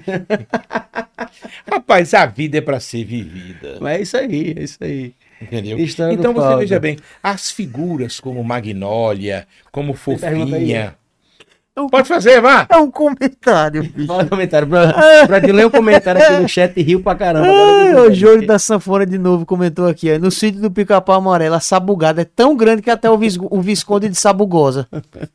Também. Ah, Ele gosta, ele gosta, o Júlio gosta. Mas eu garanto que quando vocês souberem quem é o dono hoje, vocês não vão rir.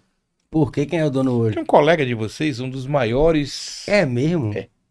Mas vamos pular essa É o parte. dono do sítio do Pica-Pau Amarelo? A gente é? vai falando Hoje vários não nomes. mais, tem 20 anos que É não Monteiro existe mais. Lobato, é o cara. Não, ele montou Agora- um estúdio de gravação.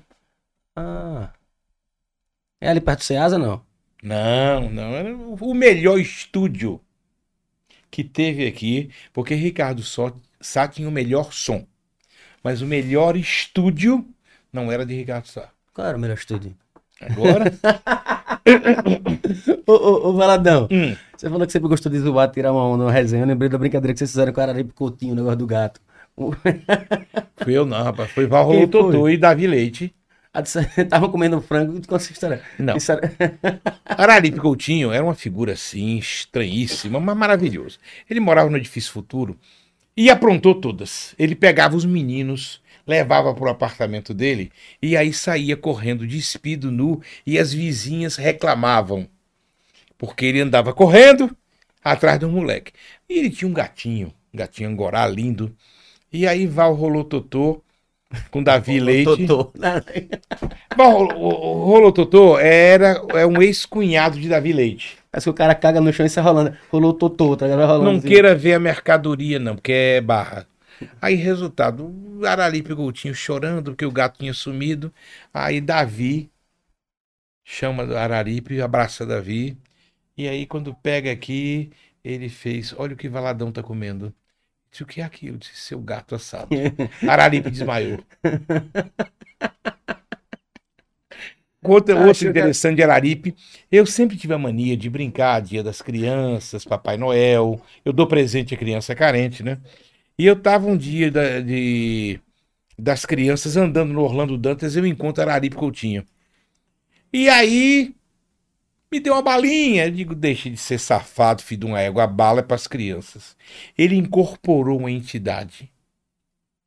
Araripe Coutinho sentou na calçada chorando como criança. Foi um dos momentos assim mais aflitos para mim. Primeiro que eu tinha um respeito muito grande por Araripe, tá? Era um cara que era mágico. A Araripe, é, ele substitui no coração da gente Barrinhos. João de Menezes Barros Filho, jornalista sergipano, um cara que João de Barros. Você uma tira o chapéu pra é, ele. Referência. seria o padrinho de Bruno, que seria padrinho de Esté, da irmã de Bruno. E aí a mãe não permitiu. E aí eu disse que quando nascesse o próximo filho, só que Bruno nasceu com problema e uma pessoa me ajudou muito, que foi Luciano da Selle, porque Bruno estava doente. Então eu não poderia. Eu pedi desculpa ao Barrinhos, é, Barrinhos, eu tinha esse compromisso, mas quem vai batizar é Bruno e Luciano. Entendeu? E mas Barrinhos foi um cara assim com uma integridade e eu devo a ele a vida de minha filha. Quando eu entrei no Diário de Aracaju a primeira vez, eu vi Barrinhos. Barrinhos estava saindo para o Jornal da Cidade. E aí eu disse a Raimundo Luiz que eu não ia trabalhar com aquilo. Raimundo Luiz me deu um esculacho, bicho. E eu queria ser jornalista, engoli. Foi quando, um dia de sexta-feira da paixão, a mãe de Bruno diz: a bolsa de água estourou. Para encontrar um táxi, eu morava na rua de Maruim. Aí eu vim aqui no Cacique, não tinha táxi nenhum. Fui na frente do Grande Hotel, não tinha táxi nenhum. Fui na frente do Hotel Palace, que ficava ali na lateral. Os táxis não tinha táxi nenhum. Rapaz, eu andava chorando, eu chorava. Chorava mesmo, bicho, entendeu? Minha filha, pô. Eu tinha que ter um táxi para levar ela na clínica Santa Helena. E aí eu volto desesperado, sem saber o que fazer. Aí eu olhei para a Catedral Metropolitana, tava uma luz acesa. Quando eu entrei na catedral, só tinha uma pessoa ajoelhada orando. Era sexta-feira da Paixão, a sentinela de Senhor Morto. Barrinhos. Quando eu contei para ele, ele saiu, entrou, ele tinha um chevetezinho. Aí nós viemos, pegamos Lila com os negócios e fomos.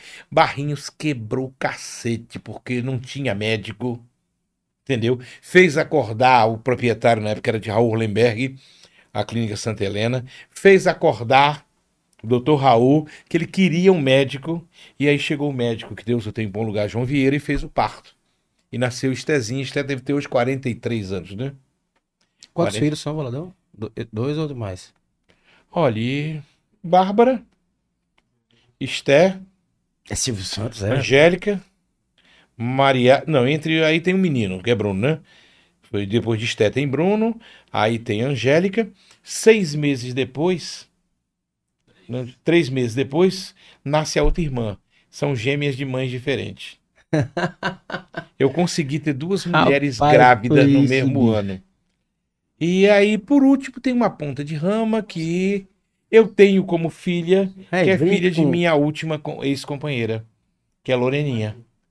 São os total de. Hum, Você entendeu agora porque ele é fulião? rapaz, brinca, brinca. Tudo nascido Pô, é. em. A Bruna tá Tudo nascido em novembro. Tá, é, tá filho daqui a. Quantos, casa- quantos casamentos? Foi isso? Foi? Eu morei, eu morei com 11 pessoas. Em épocas diferentes, né? Em Ou, época diferente. ou essa- essas Não, duas só vezes. conciliei duas quando eu me separei da mãe de Bruno. E aí vim, eu tava namorando com a mãe de Mariá. E aí um é dia, meu pai vira pra mim, Liga aí. meu pai vira pra mim e diz: "Olha, você tá com um problema, viu?" Eu disse: "O que foi?" Ele disse: "Olha, tá um comentário aí que Lila tá grávida." Mas também tá o comentário que Lula, que Lute tá grávida. E as duas ficaram grávidas. Eu levava um dia uma para o médico. Aí depois de tantos anos, muitos anos depois, me aparece um garoto que disse que eu era o pai dele. Esse eu disse que fizesse o DNA, mas infelizmente não fez, ele veio a óbito. Então, o Bruno acha que o menino era irmão. O Bruno acha que. Bruno acha que o menino é. Parecia. É. Mas ele, mas ele Então- faleceu do quê? Foi o quê? Morreu novo? Foi? Ele não é um menino muito complicado, entendeu? Ele cultivava o hábito de tomar a mulher dos outros. E aí morava no interior, Eita. tomou a mulher de um político. Se E lascou. aí veio para Aracaju, mas mesmo assim, Pereceu. entendeu? Tomou três tiros. Mas o cara era muito bonito, entendeu? Só estranhei uma coincidência. Um era Bruno, o outro Bruno. Ele é Bruno também? O nome dele? Era. Aí eu disse que ele fosse fazer o DNA, indiquei um advogado, só que ele tinha sido registrado pelo padrasto, que ele só soube que não era pai dele aos 17 anos. Então tinha que mover uma ação para a mãe tirar o nome, mas nesse ínter ele padeceu. Entendi. Então eu consegui a proeza de ter três mulheres grávidas num ano só.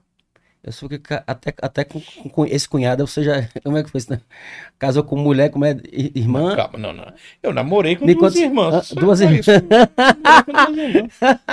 Mas isso é normal. Peraí, mas você namorou, namorou ou- na mesma época ou você Não, não, não. depois? Namorei com um, acabou, a fila andou e depois eu terminei morando com outra. É o danado. Não, olha, escute bem. Você É tem que assumir as suas. Não, nunca fui safado. Tô brincando. Eu nunca fui safado. Olha, eu dessas pessoas que eu morei, eu tenho uma que eu conto uma história muito interessante. Eu não tive nada com essa menina. É, tinha ali na, na rua da frente, a faculdade que tinha ali, era Cultarte, né? A Cultarte. Eu fui para uma noite no Cultarte. Aí tava uma amiga com duas amigas, e aí a gente começou a beber, levei duas amigas para casa. Não teve nada. Não teve nada. E aí, vamos tomar, terminar lá em casa? Foi. Terminamos bebendo os três e fomos dormir. Não teve nada. Eu fui levar a menina em casa. Quando eu parei na porta da menina, o irmão deu um soco na boca dela. E jogou as roupas dela no meio da rua. Quem tem vergonha não envergonha os outros, bicho. Vamos pra minha casa. Como é que você se envolve com uma mulher e você não tem a hombridade de poder defendê-la? Entendeu? Então você veja bem, a gente tem que ter a ética de ser macho. ser homem. Se você tem uma mulher, você tem responsabilidade com ela. Pode acontecer o que for. Se você tem uma responsabilidade, exerça a sua Assuma, né? postura de homem de ser o cabeça do casal. Então, das minhas relações, ah, eu começava a namorar, a mãe botou pra fora de casa, fica aí. Entendeu? Enquanto estiver dando, tá. Você já tomou chifre? Não sei. Se tomei, eu prefiro que ninguém me diga. É bom não saber. Porque você, veja bem. Melhor que. O, Tuca, esse negócio de ser homem é difícil. Porque nem todo homem honra as calças. Nem todo homem tem uma dignidade. Se você tem o filho, a pensão é obrigação. Você manter o seu filho é obrigação. Como é que você tem agora uma ex-mulher que você sabe que está numa situação difícil e está se prostituindo? Ajude. Não foi boa para você dormir? Quem come o filé rói o osso. Então essa postura minha me fez a ter tantas relações. Mas na realidade eu era até um pouco irresponsável, entendeu? Olha, se você chegar hoje ali um período na rua da frente, todas as prostitutas eu conhecia. Mas não tinha relações com elas. Eu era o amigo que eu parava, pagava o pastel ali na frente do cacique quando eu voltava das gravações. Entendeu? E todas aquelas meninas que estavam ali, ainda hoje deve existir é, Quen Quen. Você deve ter conhecido Quen Quen, a gordinha. Quen Quen, Aninha. São, eram figuras. a- O Quen Quen teve até uma comunidade é? no, no, no, no, Orkut. Teve, né? Então você veja bem, se tivesse uma prostituta com um filho doente, podia chegar no difícil futuro que eu arrumava o remédio. Entendeu? Tava com um problema de saúde, é muito difícil uma pessoa de periferia chegar num posto de saúde, não tem médico, volte. Então eu tava ali, aí batia lá na porta, você fala, não, meu pai tá doente, eu vamos no hospital. Eu levava pro hospital universitário, levei pro João Alves. A- Aí eu utilizei o prestígio do comunicador. Parece, né? É a cadeira. Porra. Tá dando bufa aí, meu amigo? é, Escuta, mas- escuta, escuta. Não, aí é só o rugido da cadeira É a mesmo. cadeira. Pareceu. Entendeu? Então você veja bem, você veio para servir. Você é luz. Se você é luz, tenha dignidade. Errar é humano. Você pode errar. Você pode se arrepender. E eu quero lembrar só uma coisa. Todo pecado está pago. Se você é cristão, todo pecado está pago. Jesus dá o sangue dele para remir os seus pecados. Então, por exemplo, o padre, quando diz você tem que rezar 10 Padre Nosso, 10 Ave Maria, ele está errado.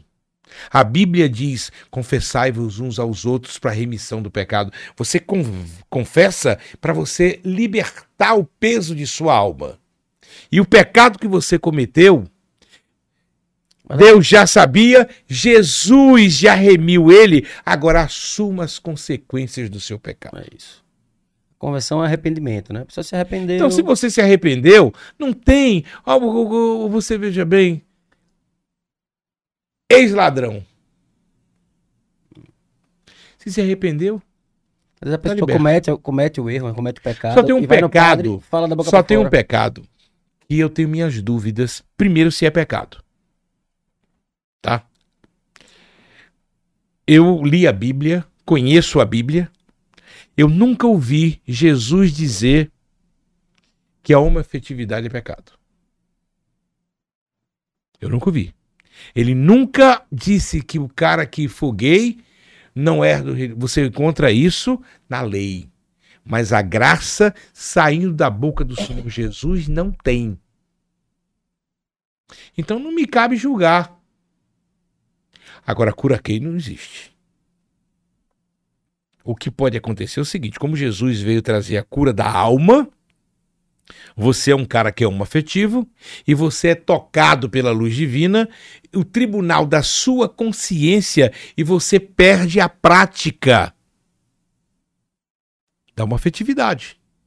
É, Ou seja- o desejo, a vontade vai existir Porque sempre. todos nós, todos nós Eu tô com 67 anos, meu amigo. A minha solução agora é o Tadalafila. Tava dando dor de cabeça. Eu tô usando agora no lugar é, babosa, geleia da babosa. Eu tiro a casca.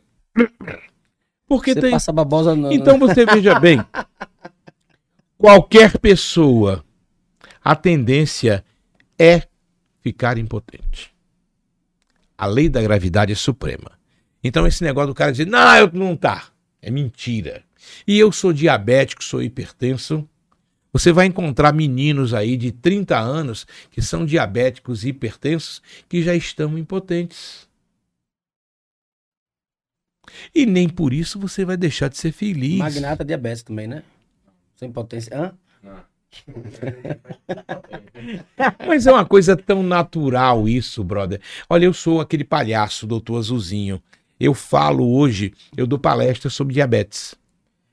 Entendeu? Então é uma coisa muito natural.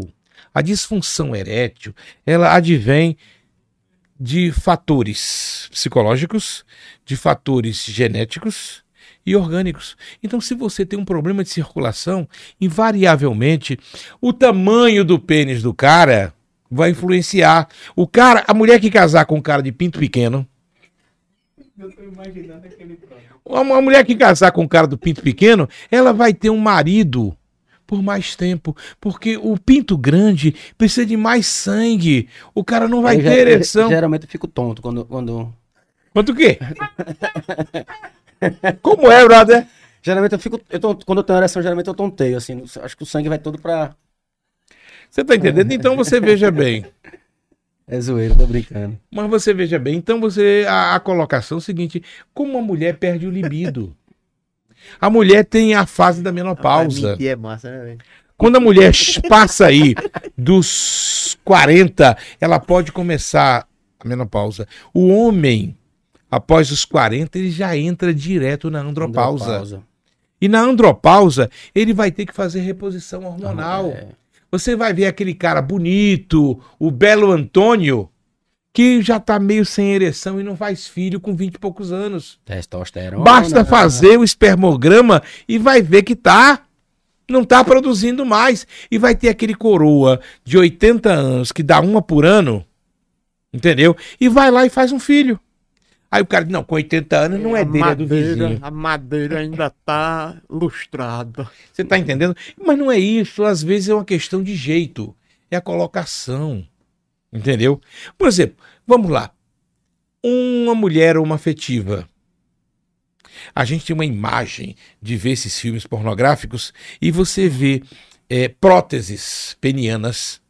Duas mulheres. Uma mulher que é um- homoafetiva, ela não vai querer nunca estar com uma prótese. Porque se ela não gosta de homem, por que, que ela vai estar com um pinto de borracha? Então isso é só marketing. Então você veja bem, vamos lá. Dois primos, dois irmãos ou dois amigos ficaram viúvos, cada um está com 80 anos, aí decidem vamos para um asilo. E aí existem hoje casas de repouso que você pode pagar mensalmente, moram os dois no mesmo quarto. Como tem vizinhas que terminam morando juntas. Uma faz companhia a outra. Não, Aí você vai dizer, ali tem uma relação homoafetiva? Não sei.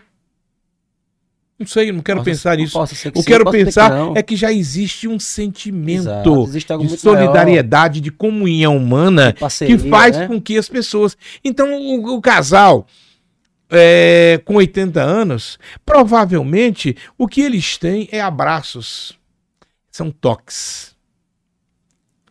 Então, essa coisa de você, ah, eu sou bom de cama, isso é uma tremenda idiotice. Eu nunca fui bom de cama. Eu era um cara jeitoso. Eu era um cara que eu via tudo pelo lado bom. E eu tive, É aí, é eu compartilhei o que eu tinha na minha vida. Entendeu? Aí você hoje você tem uma situação financeira bacana, você compra uma Ferrari para você, mas você não compra uma Ferrari para sua esposa. Por quê? Se você tem direito a uma Ferrari, ela também tem. Então o homem que se nega a dar uma qualidade de vida para a esposa, para os filhos e para a família, ele não é digno do que ele tem. prosperidade não é pecado. Pecado é avareza. Sim, concordo totalmente. Então, o que você tem, você deve compartilhar. Por exemplo, eu vou fazer um comercial aqui, gente. Eu sou o Papai Noel Azul do Aracaju. Parei esse ano Papai Noel Azul, porque com esse negócio de política, esse Papai Noel tem 13 anos. Por que azul? Porque o Papai Noel original, ele nasce no- com o paletó verde ou azul e a calça marrom. Papai Noel chegou a fazer o primeiro comercial de uma água mineral e a Coca-Cola botou o olho e foi lá e comprou, porque o Papai Noel eh, ele representa um santo católico que é São Nicolau de Mira, que é do turco. Ele nasceu na Turquia. A Coca-Cola comprou os direitos da imagem desse bom velhinho, tirou a roupa azul dele, botou vermelha, tirou ele da Turquia, que é um clima como praticamente igual ao nosso, traz para o Polo Norte. Trocou o Papai Noel pelos polar, é. Você tá entendendo? E aí se torna o maior símbolo de marketing. E a Coca-Cola é brincadeira. Entendeu? E quando você vê Coca-Cola, lembra do Natal. Então você veja bem, eu trabalho de Papai Noel em porta de loja, em aniversário, em festa, e o trabalho você vai me pagar, compra brinquedo, tem duas lojas aqui, e eu recebo em brinquedo. E esses brinquedos, qualquer pessoa pode ir nas minhas redes sociais, principalmente na página Papai Noel Azul. Eu entrego a comunidades carentes, mas não faço política, não tem moeda de troca, nem tem malandragem. Faz de bom coração mesmo. Então, é, Ah, Papai não Noel Azul, é? Arroba Papai Noel Azul. É. Eu tenho patrocinadores, não, eu tenho amigos. Celi, por exemplo, todo ano o Luciano me ajuda. Eu tenho a certeza de que eu tenho. Juliano César já me ajudou, eu- vários empresários, porque não fica difícil. Você todo ano está pedindo, né? Uhum. Mas todo ano eu estou pedindo. Eu estou nas ruas, eu trabalho para isso e é uma forma de eu servir. Uma das razões de eu ter deixado a igreja evangélica foi o Papai Noel. Eles não aceitavam o Papai Noel. E isso me deixava triste. A segunda razão foi o carnaval. Foram 12 anos que eu tive na igreja evangélica, me mantive quatro a cinco anos em abstinência sexual. Eu nunca subi num altar se eu tivesse fornicando. Não subo. Porque eu acho que é comigo e Deus. Eu fiz uma campanha de uma igreja do pastor Roberto Lopes esse ano, todo ano ele faz 12 dias, e ele disse: o varão vem aqui no altar, eu digo, não subo. Eu tenho uma namorada, eu tenho relação sexual com ela. Eu não posso pisar no altar de Deus se eu tenho uma relação extraconjugal. Por que extraconjugal? Porque não está no conceito dos parâmetros da doutrina humana do casamento. Porque o primeiro casamento, quando Adão e Eva foram lá, não teve ninguém assinando testemunha. A primeira e Adão já estava no segundo casamento com Eva. A primeira mulher de Adão chama-se Lilith. Você que está aí com a internet, vai no Google. Aquela bala de maçã. É, eu não gosto da bala por Lilith. causa disso. Entendeu? Lilith seria a tradução mais próxima de Pombagira. Lilith foi a mulher que Deus faz do barro, igual a Adão. Eu não sei quantos filhos ela teve, mas ela deixa Adão. Mas Vai filho- embora. Mas teve filho com Adão? É, a maldição de Deus dentro da, da postura judaica é de que ela abortaria 100 filhos por dia. Ô, ô, cara. Então a gente não sabe. Por exemplo, olha, hoje quando nasce um varão, o varão é o homem, tá? É, em Israel, um judeu. Varão O é a judeu- varoa, né? Tem um... A varoa é a mulher, o varão é o homem. Então nasce o varãozinho, ele passa sete dias. No oitavo dia, ele é apresentado ao sumo sacerdote. E ali é feito a circuncidão, que é a aliança de Abraão para com Deus. O que é a circuncidão? Não é a fimose. A fimose o cara corta o cabresto. A circuncidão você tira o prepúcio. É aquele couro, aquela pele que envolve. O- envolve tudo, fica com a cabeça do lado de fora. Entendeu? Aí você vai dizer, não É sei Sem porquê. capuz. Hein? É o sem capuz. É, o nome daquilo ali é esmegma. Que a tradução para o grego é queijo fedorento. Chapelex. é a chapelex. E esta era a razão de que Sara não engravidava. Porque o esmegma, em contato com a vagina, tornou Sara estéril. Por isso que ela não teve filho. Então, o, o- o muçulmano, o, o judeu, eles têm a mão que eles comem e tem a mão que ele pega na bilola. E em algumas tribos o cara nunca pega o esmegma chegava a torar a chapeleta do cara, porque era um couro de sebo que ia fechando e causava naquela, ela, naquela época a penectomia. Por exemplo, o câncer de pênis é um câncer violentíssimo que é evitado com É, água e hoje, hoje não existe, não tem isso, porque Tem a galera. muita não, não, amputação galera- ainda. é. Olha, Não, mas até ele falou hoje é mais tranquilo. atrás- Não vai no médico, o cara sabe que ele já tira. Olha, mas nessa época. a cidade de Tobias Barreto, no ano de 2011, teve sete amputações de pênis pelo hospital universitário. E a maioria evangélicos. O homem, quando se torna idoso, ele não toca no pênis como deve. Ele tem que arregaçar, ele tem que tirar o esmegma. E esse esmegma também a mulher que não lava a vagina tem. Magnata, você. Esse- Entendeu? Então você veja bem, essa aliança foi uma aliança de vida. Você pega hoje, por exemplo, o norte-americano, o norte-americano, todo ele é circuncidado. É um tipo de fimose que eles fazem mais ofensiva, entendeu? A nossa fimose é mais evasiva. Cortou o cabresto, você volta para casa. Mas por que que tinha que ser no oitavo dia? Porque a criança nasce. Então, até o sétimo dia, ela não tem imunidade. E não tem coagulação perfeita. Então, o que acontece é o seguinte: a criança é entregue ao sumo sacerdote, ele corta o esmegma e a criança vai para casa e não tem nada. Você veja que na Bíblia, muitos povos que se converteram ao cristianismo padeceram e morreu muita gente porque queriam fazer a circuncidão em adulto. Por isso, Paulo bate de frente com Pedro para que a circuncidão não seria a causa de salvação. Porque no entendimento de judeus e sandoceus, só seria salvo quem tivesse sido circuncidado. É um filho da mãe, né, velho? Aí, quando eu conheço a Bíblia, me apaixonei pela culinária hebreia, domino bem hoje a comida do tabernáculo, e aí eu encontro a cultura essênia. Eu sou um essênio. Jesus foi essênio. João de Apocalipse foi essênio, que é a terceira seita judaica. Ficaram em Israel sandoceus e fariseus.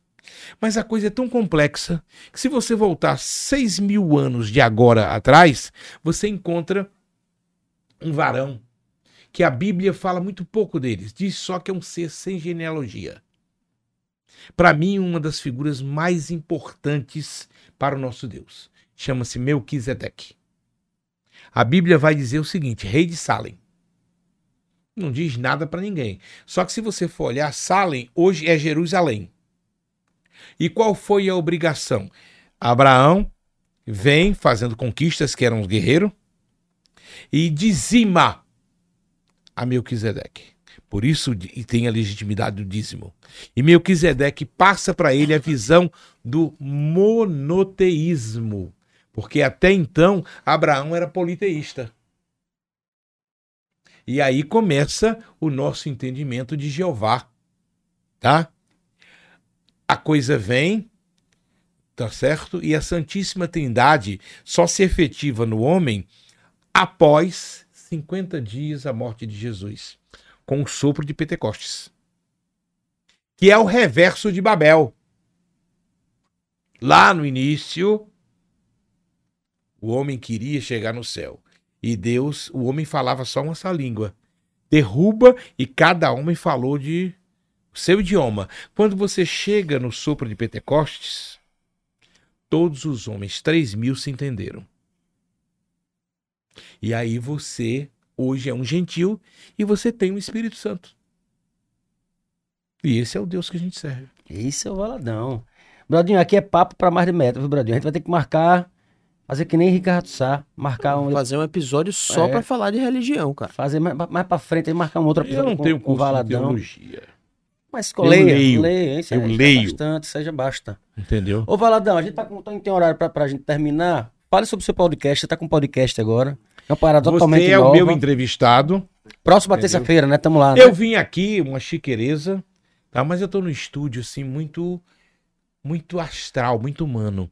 Pastor Jorge é um pastor protestante, ele montou um- uma estrutura para servir a Deus. Então, a, a visão dele, ele foi da TV Sergipe, foi da TV Atalaia, entendeu? Ele é... Ele é... não é luterano, não. Você conhece ele? É um cara fantástico. Entendeu? Então, ele me fez o apelo. Eu digo, bicho, eu não posso pagar. Ele disse, vamos fazer uma parceria. Eu tô soltando essa semana os valores. E, na realidade, eu quero muito pouco. Se pagar a estrutura, eu tô feliz. Porque eu tenho minha rendinha. Certo? E o problema é você perpetuar. O isso que você faz é um trabalho mais importante do que o que você imagina. Porque é um trabalho cultural. Você está tendo uma plataforma arquivando memórias. Totalmente. Um povo sem memória é um povo chulo, um povo a gente gosta. tá construindo aqui a memória do povo sergipano Então, toda terça-feira. você tá lá e o que você diz aqui, tá certo? Ninguém vai vir aqui para dizer mentira. A internet hoje tá desmascarando É, e se tudo. disser, se disser, ficar em A cima. não, ser Não. que seja Naldo, né? Sim, mas Tá o cara bom. chegar aqui e mente, no outro dia tá todo mundo nos comentários. É mentira, eu já vi isso, entendeu? Então você veja bem, você tá fazendo a memória de Sergipe. A memória da cultura, da música. Eu fico muito feliz quando eu vejo. Eu achava lindo esses podcasts, eu não tinha coragem de fazer. E o pastor Jorge me convidou. A gente tá no sétimo episódio, foi hoje. Até hoje eu só tenho dois patrocinadores. Um que eu já acertei preço e o outro não. Eu preciso de quatro patrocinadores. Com esses quatro patrocinadores, vai dar uma hora. Bruno fez hoje aqui um, um, um trabalho que eu vou até te mostrar quando a gente sair daqui, entendeu? Que é uma proposta virtual, né? É uma É o Media proposta Kit, é o proposta comercial, né? Tá bom, Entendeu? importante. toda virtual, inclusive você clica no coisa, você abre o podcast que já está lá hospedado, entendeu? Bem interessante mesmo, entendeu? Então a minha proposta é ter quatro patrocinadores, eu só quero mais dois. Até mesmo porque ninguém serve a dois senhores. Se você ficar, eu só tenho uma hora. Então, dentro da planilha da gente, vão ser 12 inserções de 5 minutos cada uma, girando cada patrocinador. Vai ter três inserções por programa. Eu acho justo, um valor também ínfimo, mas que paga os custos e eu estou satisfeito. E no mais, esse Pra apoio que você está me né? dando, entendeu? De ter trazido aqui. É, eu o apoio tenho. que me dá é você, cara. Ter sua presença nesse, nesse projeto. Não, meu. Você feliz que tá me demais. apoiando. É, é isso que você fala, cara. A história do- de Sergipe, né? A história dos nossos artistas, é, das pessoas que trabalham, que fazem por nossa cidade, por nosso estado. Eu acho muito importante ter um cara como você aqui, assim como todos os outros que já tiveram aqui, tantos outros que terão. É, e tudo na vida passa. Amanhã é melhor do que hoje. Eu vou fazer um comentário com você que é uma música. É Jorge Benjó. Ele dizia assim: ai, ai, caramba, ai, ai, caramba. Como já dizia Galileu na Galileia, malandro que é malandro não bobeia. Se malandro soubesse como é bom ser honesto, seria honesto por malandragem, caramba. Então você veja bem, a minha malandragem, Tá vendo, Magnata? Seja honesto por malandragem. a minha malandragem é ser sério. Porque as pessoas acham que são mais sabidas do que o outro, são mais inteligentes, e aí vão bater com os burros na água. Quando você se mostra coerente, ético, leal, a coisa vem naturalmente. E Deus, ele é o nosso provedor, Brodinho. Deus, ele tá aqui. Tá para cuidar da gente. E quando a gente não leva ele a sério, sabe o que acontece? Atrás da gente, Satanás está do lado. Ele disse: Eu estou ao redor. Então, quando você não está em Cristo, não está com Deus, você está abrindo a porta para Satanás. Ele te dá, mas ele te tira. E Deus não vai tirar nada. O teu jargão é seu, a sua unção é sua, a dignidade é seu. E o que ele deu, a sua história, ninguém apaga. É o que acontece comigo. Esse é o Valadão. Boa noite. Grande Valadão. Só felicidade, Valadão. Deixa eu, obrigado. posso fazer um pedido pra ele? Por favor. Valadão, você pode só falar assim, quero vê-la sorrir, quero vê-la cantar. Ei, pa- por Deus do céu. Por Deus do céu. Eu ia comentar na hora a, a Só- semelhança que você tem, né? do- como é o nome Com dele? Sidney Magal? Rapaz, Sidney Magal. Já falaram isso pra você, não? Não. Eu nunca tinha visto você assim de perto. Eu conversando com você aqui umas duas ou três vezes, eu lembrei de Sidney Magal. Só que você tava falando, não quis atrapalhar. Mas, mas você Bradinho... nunca percebeu isso, bicho? Como é, eu, agora, eu sou muito ruim de cantar. Eu não. Eu, eu não sou Quero vê-la sorrir. Não, e agora com essa camisa também na camisa, o cabelo, né? Olha, bicho. Olha lá. Quero ver ela sorrir, quero ver ela cantar. Lá, lá, lá, lá. Grande. Magal, grande figura, grande figura. Valadão Magal. Valadão, obrigado mais uma vez. A porta, janelas, tudo do Palavra de Brother. Você já sabe onde é que tá a campanha aí agora, né? A- As E tô portas. esperando você, terça-feira, Terça-feira estarei lá. Semana que 9 horas vem, da manhã. nove da manhã, dormirei no, no, no estúdio. Já na, na segunda-feira. Eu Tô sou, brincando. eu sou da luz. Então eu nunca gostei da noite. A boemia, ela escraviza a gente. Então tudo que você puder fazer, faça ao sol. Os É é hebreus, os hebreus acordavam, passaram 40 anos no deserto e não tinha comida. Né? Todo mundo, vocês sabem o que era o maná? É uma banda. Mano, é, é- é um- é um. Era um alimento que Deus mandava, que ninguém sabe o que é, mas o maná só ficava até a hora que o sol nascia, porque o sol derretia. Devia ser tipo um sorvete, uma coisa assim. E foram 40 anos que os hebreus se alimentaram, vivendo da provisão de Deus. Então você veja bem, eu acho justo se você não tem outra profissão, trabalhar à noite, bacana. Agora, o dia. Eu trabalhei à noite. Trabalhei, eu fazia cobertura de televisão, mas eu nunca gostei. O que eu gosto é de transmissão, principalmente no dia. A luz do sol me diz tudo. Eu curto a noite, mas eu acordo cedo também. Eu gosto de trabalhar de manhã e Todo de noite, dia. na verdade. Esta noite, três e meia da manhã, estarei orando por você, por você, Amém. por você, por você. Quando dá cinco horas, eu já terminei de responder as minhas mídias. Às vezes faço os meus vídeos quatro horas deitado numa rede, entendeu? Quatro horas da manhã.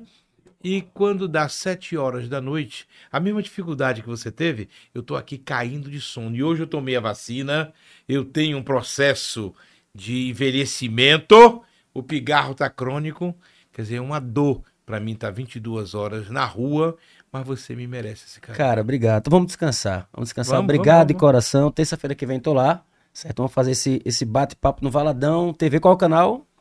Valadão TV mesmo. Valadão TV, tudo é Valadão Tudo TV. é Valadão. Tudo Valadão Instagram, no YouTube, Facebook, tudo é Valadão TV, né? Tudo. Foi a forma que eu tive de identificar quem era o Valadão, que é um nome forte, é o meu sobrenome, e Valadão para dizer que é o Valadão da TV.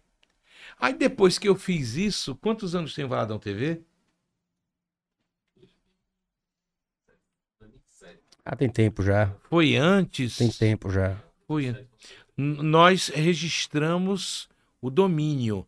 Inclusive o André Valadão queria, mandou uma pessoa para ver como é que ele queria ficar com a marca.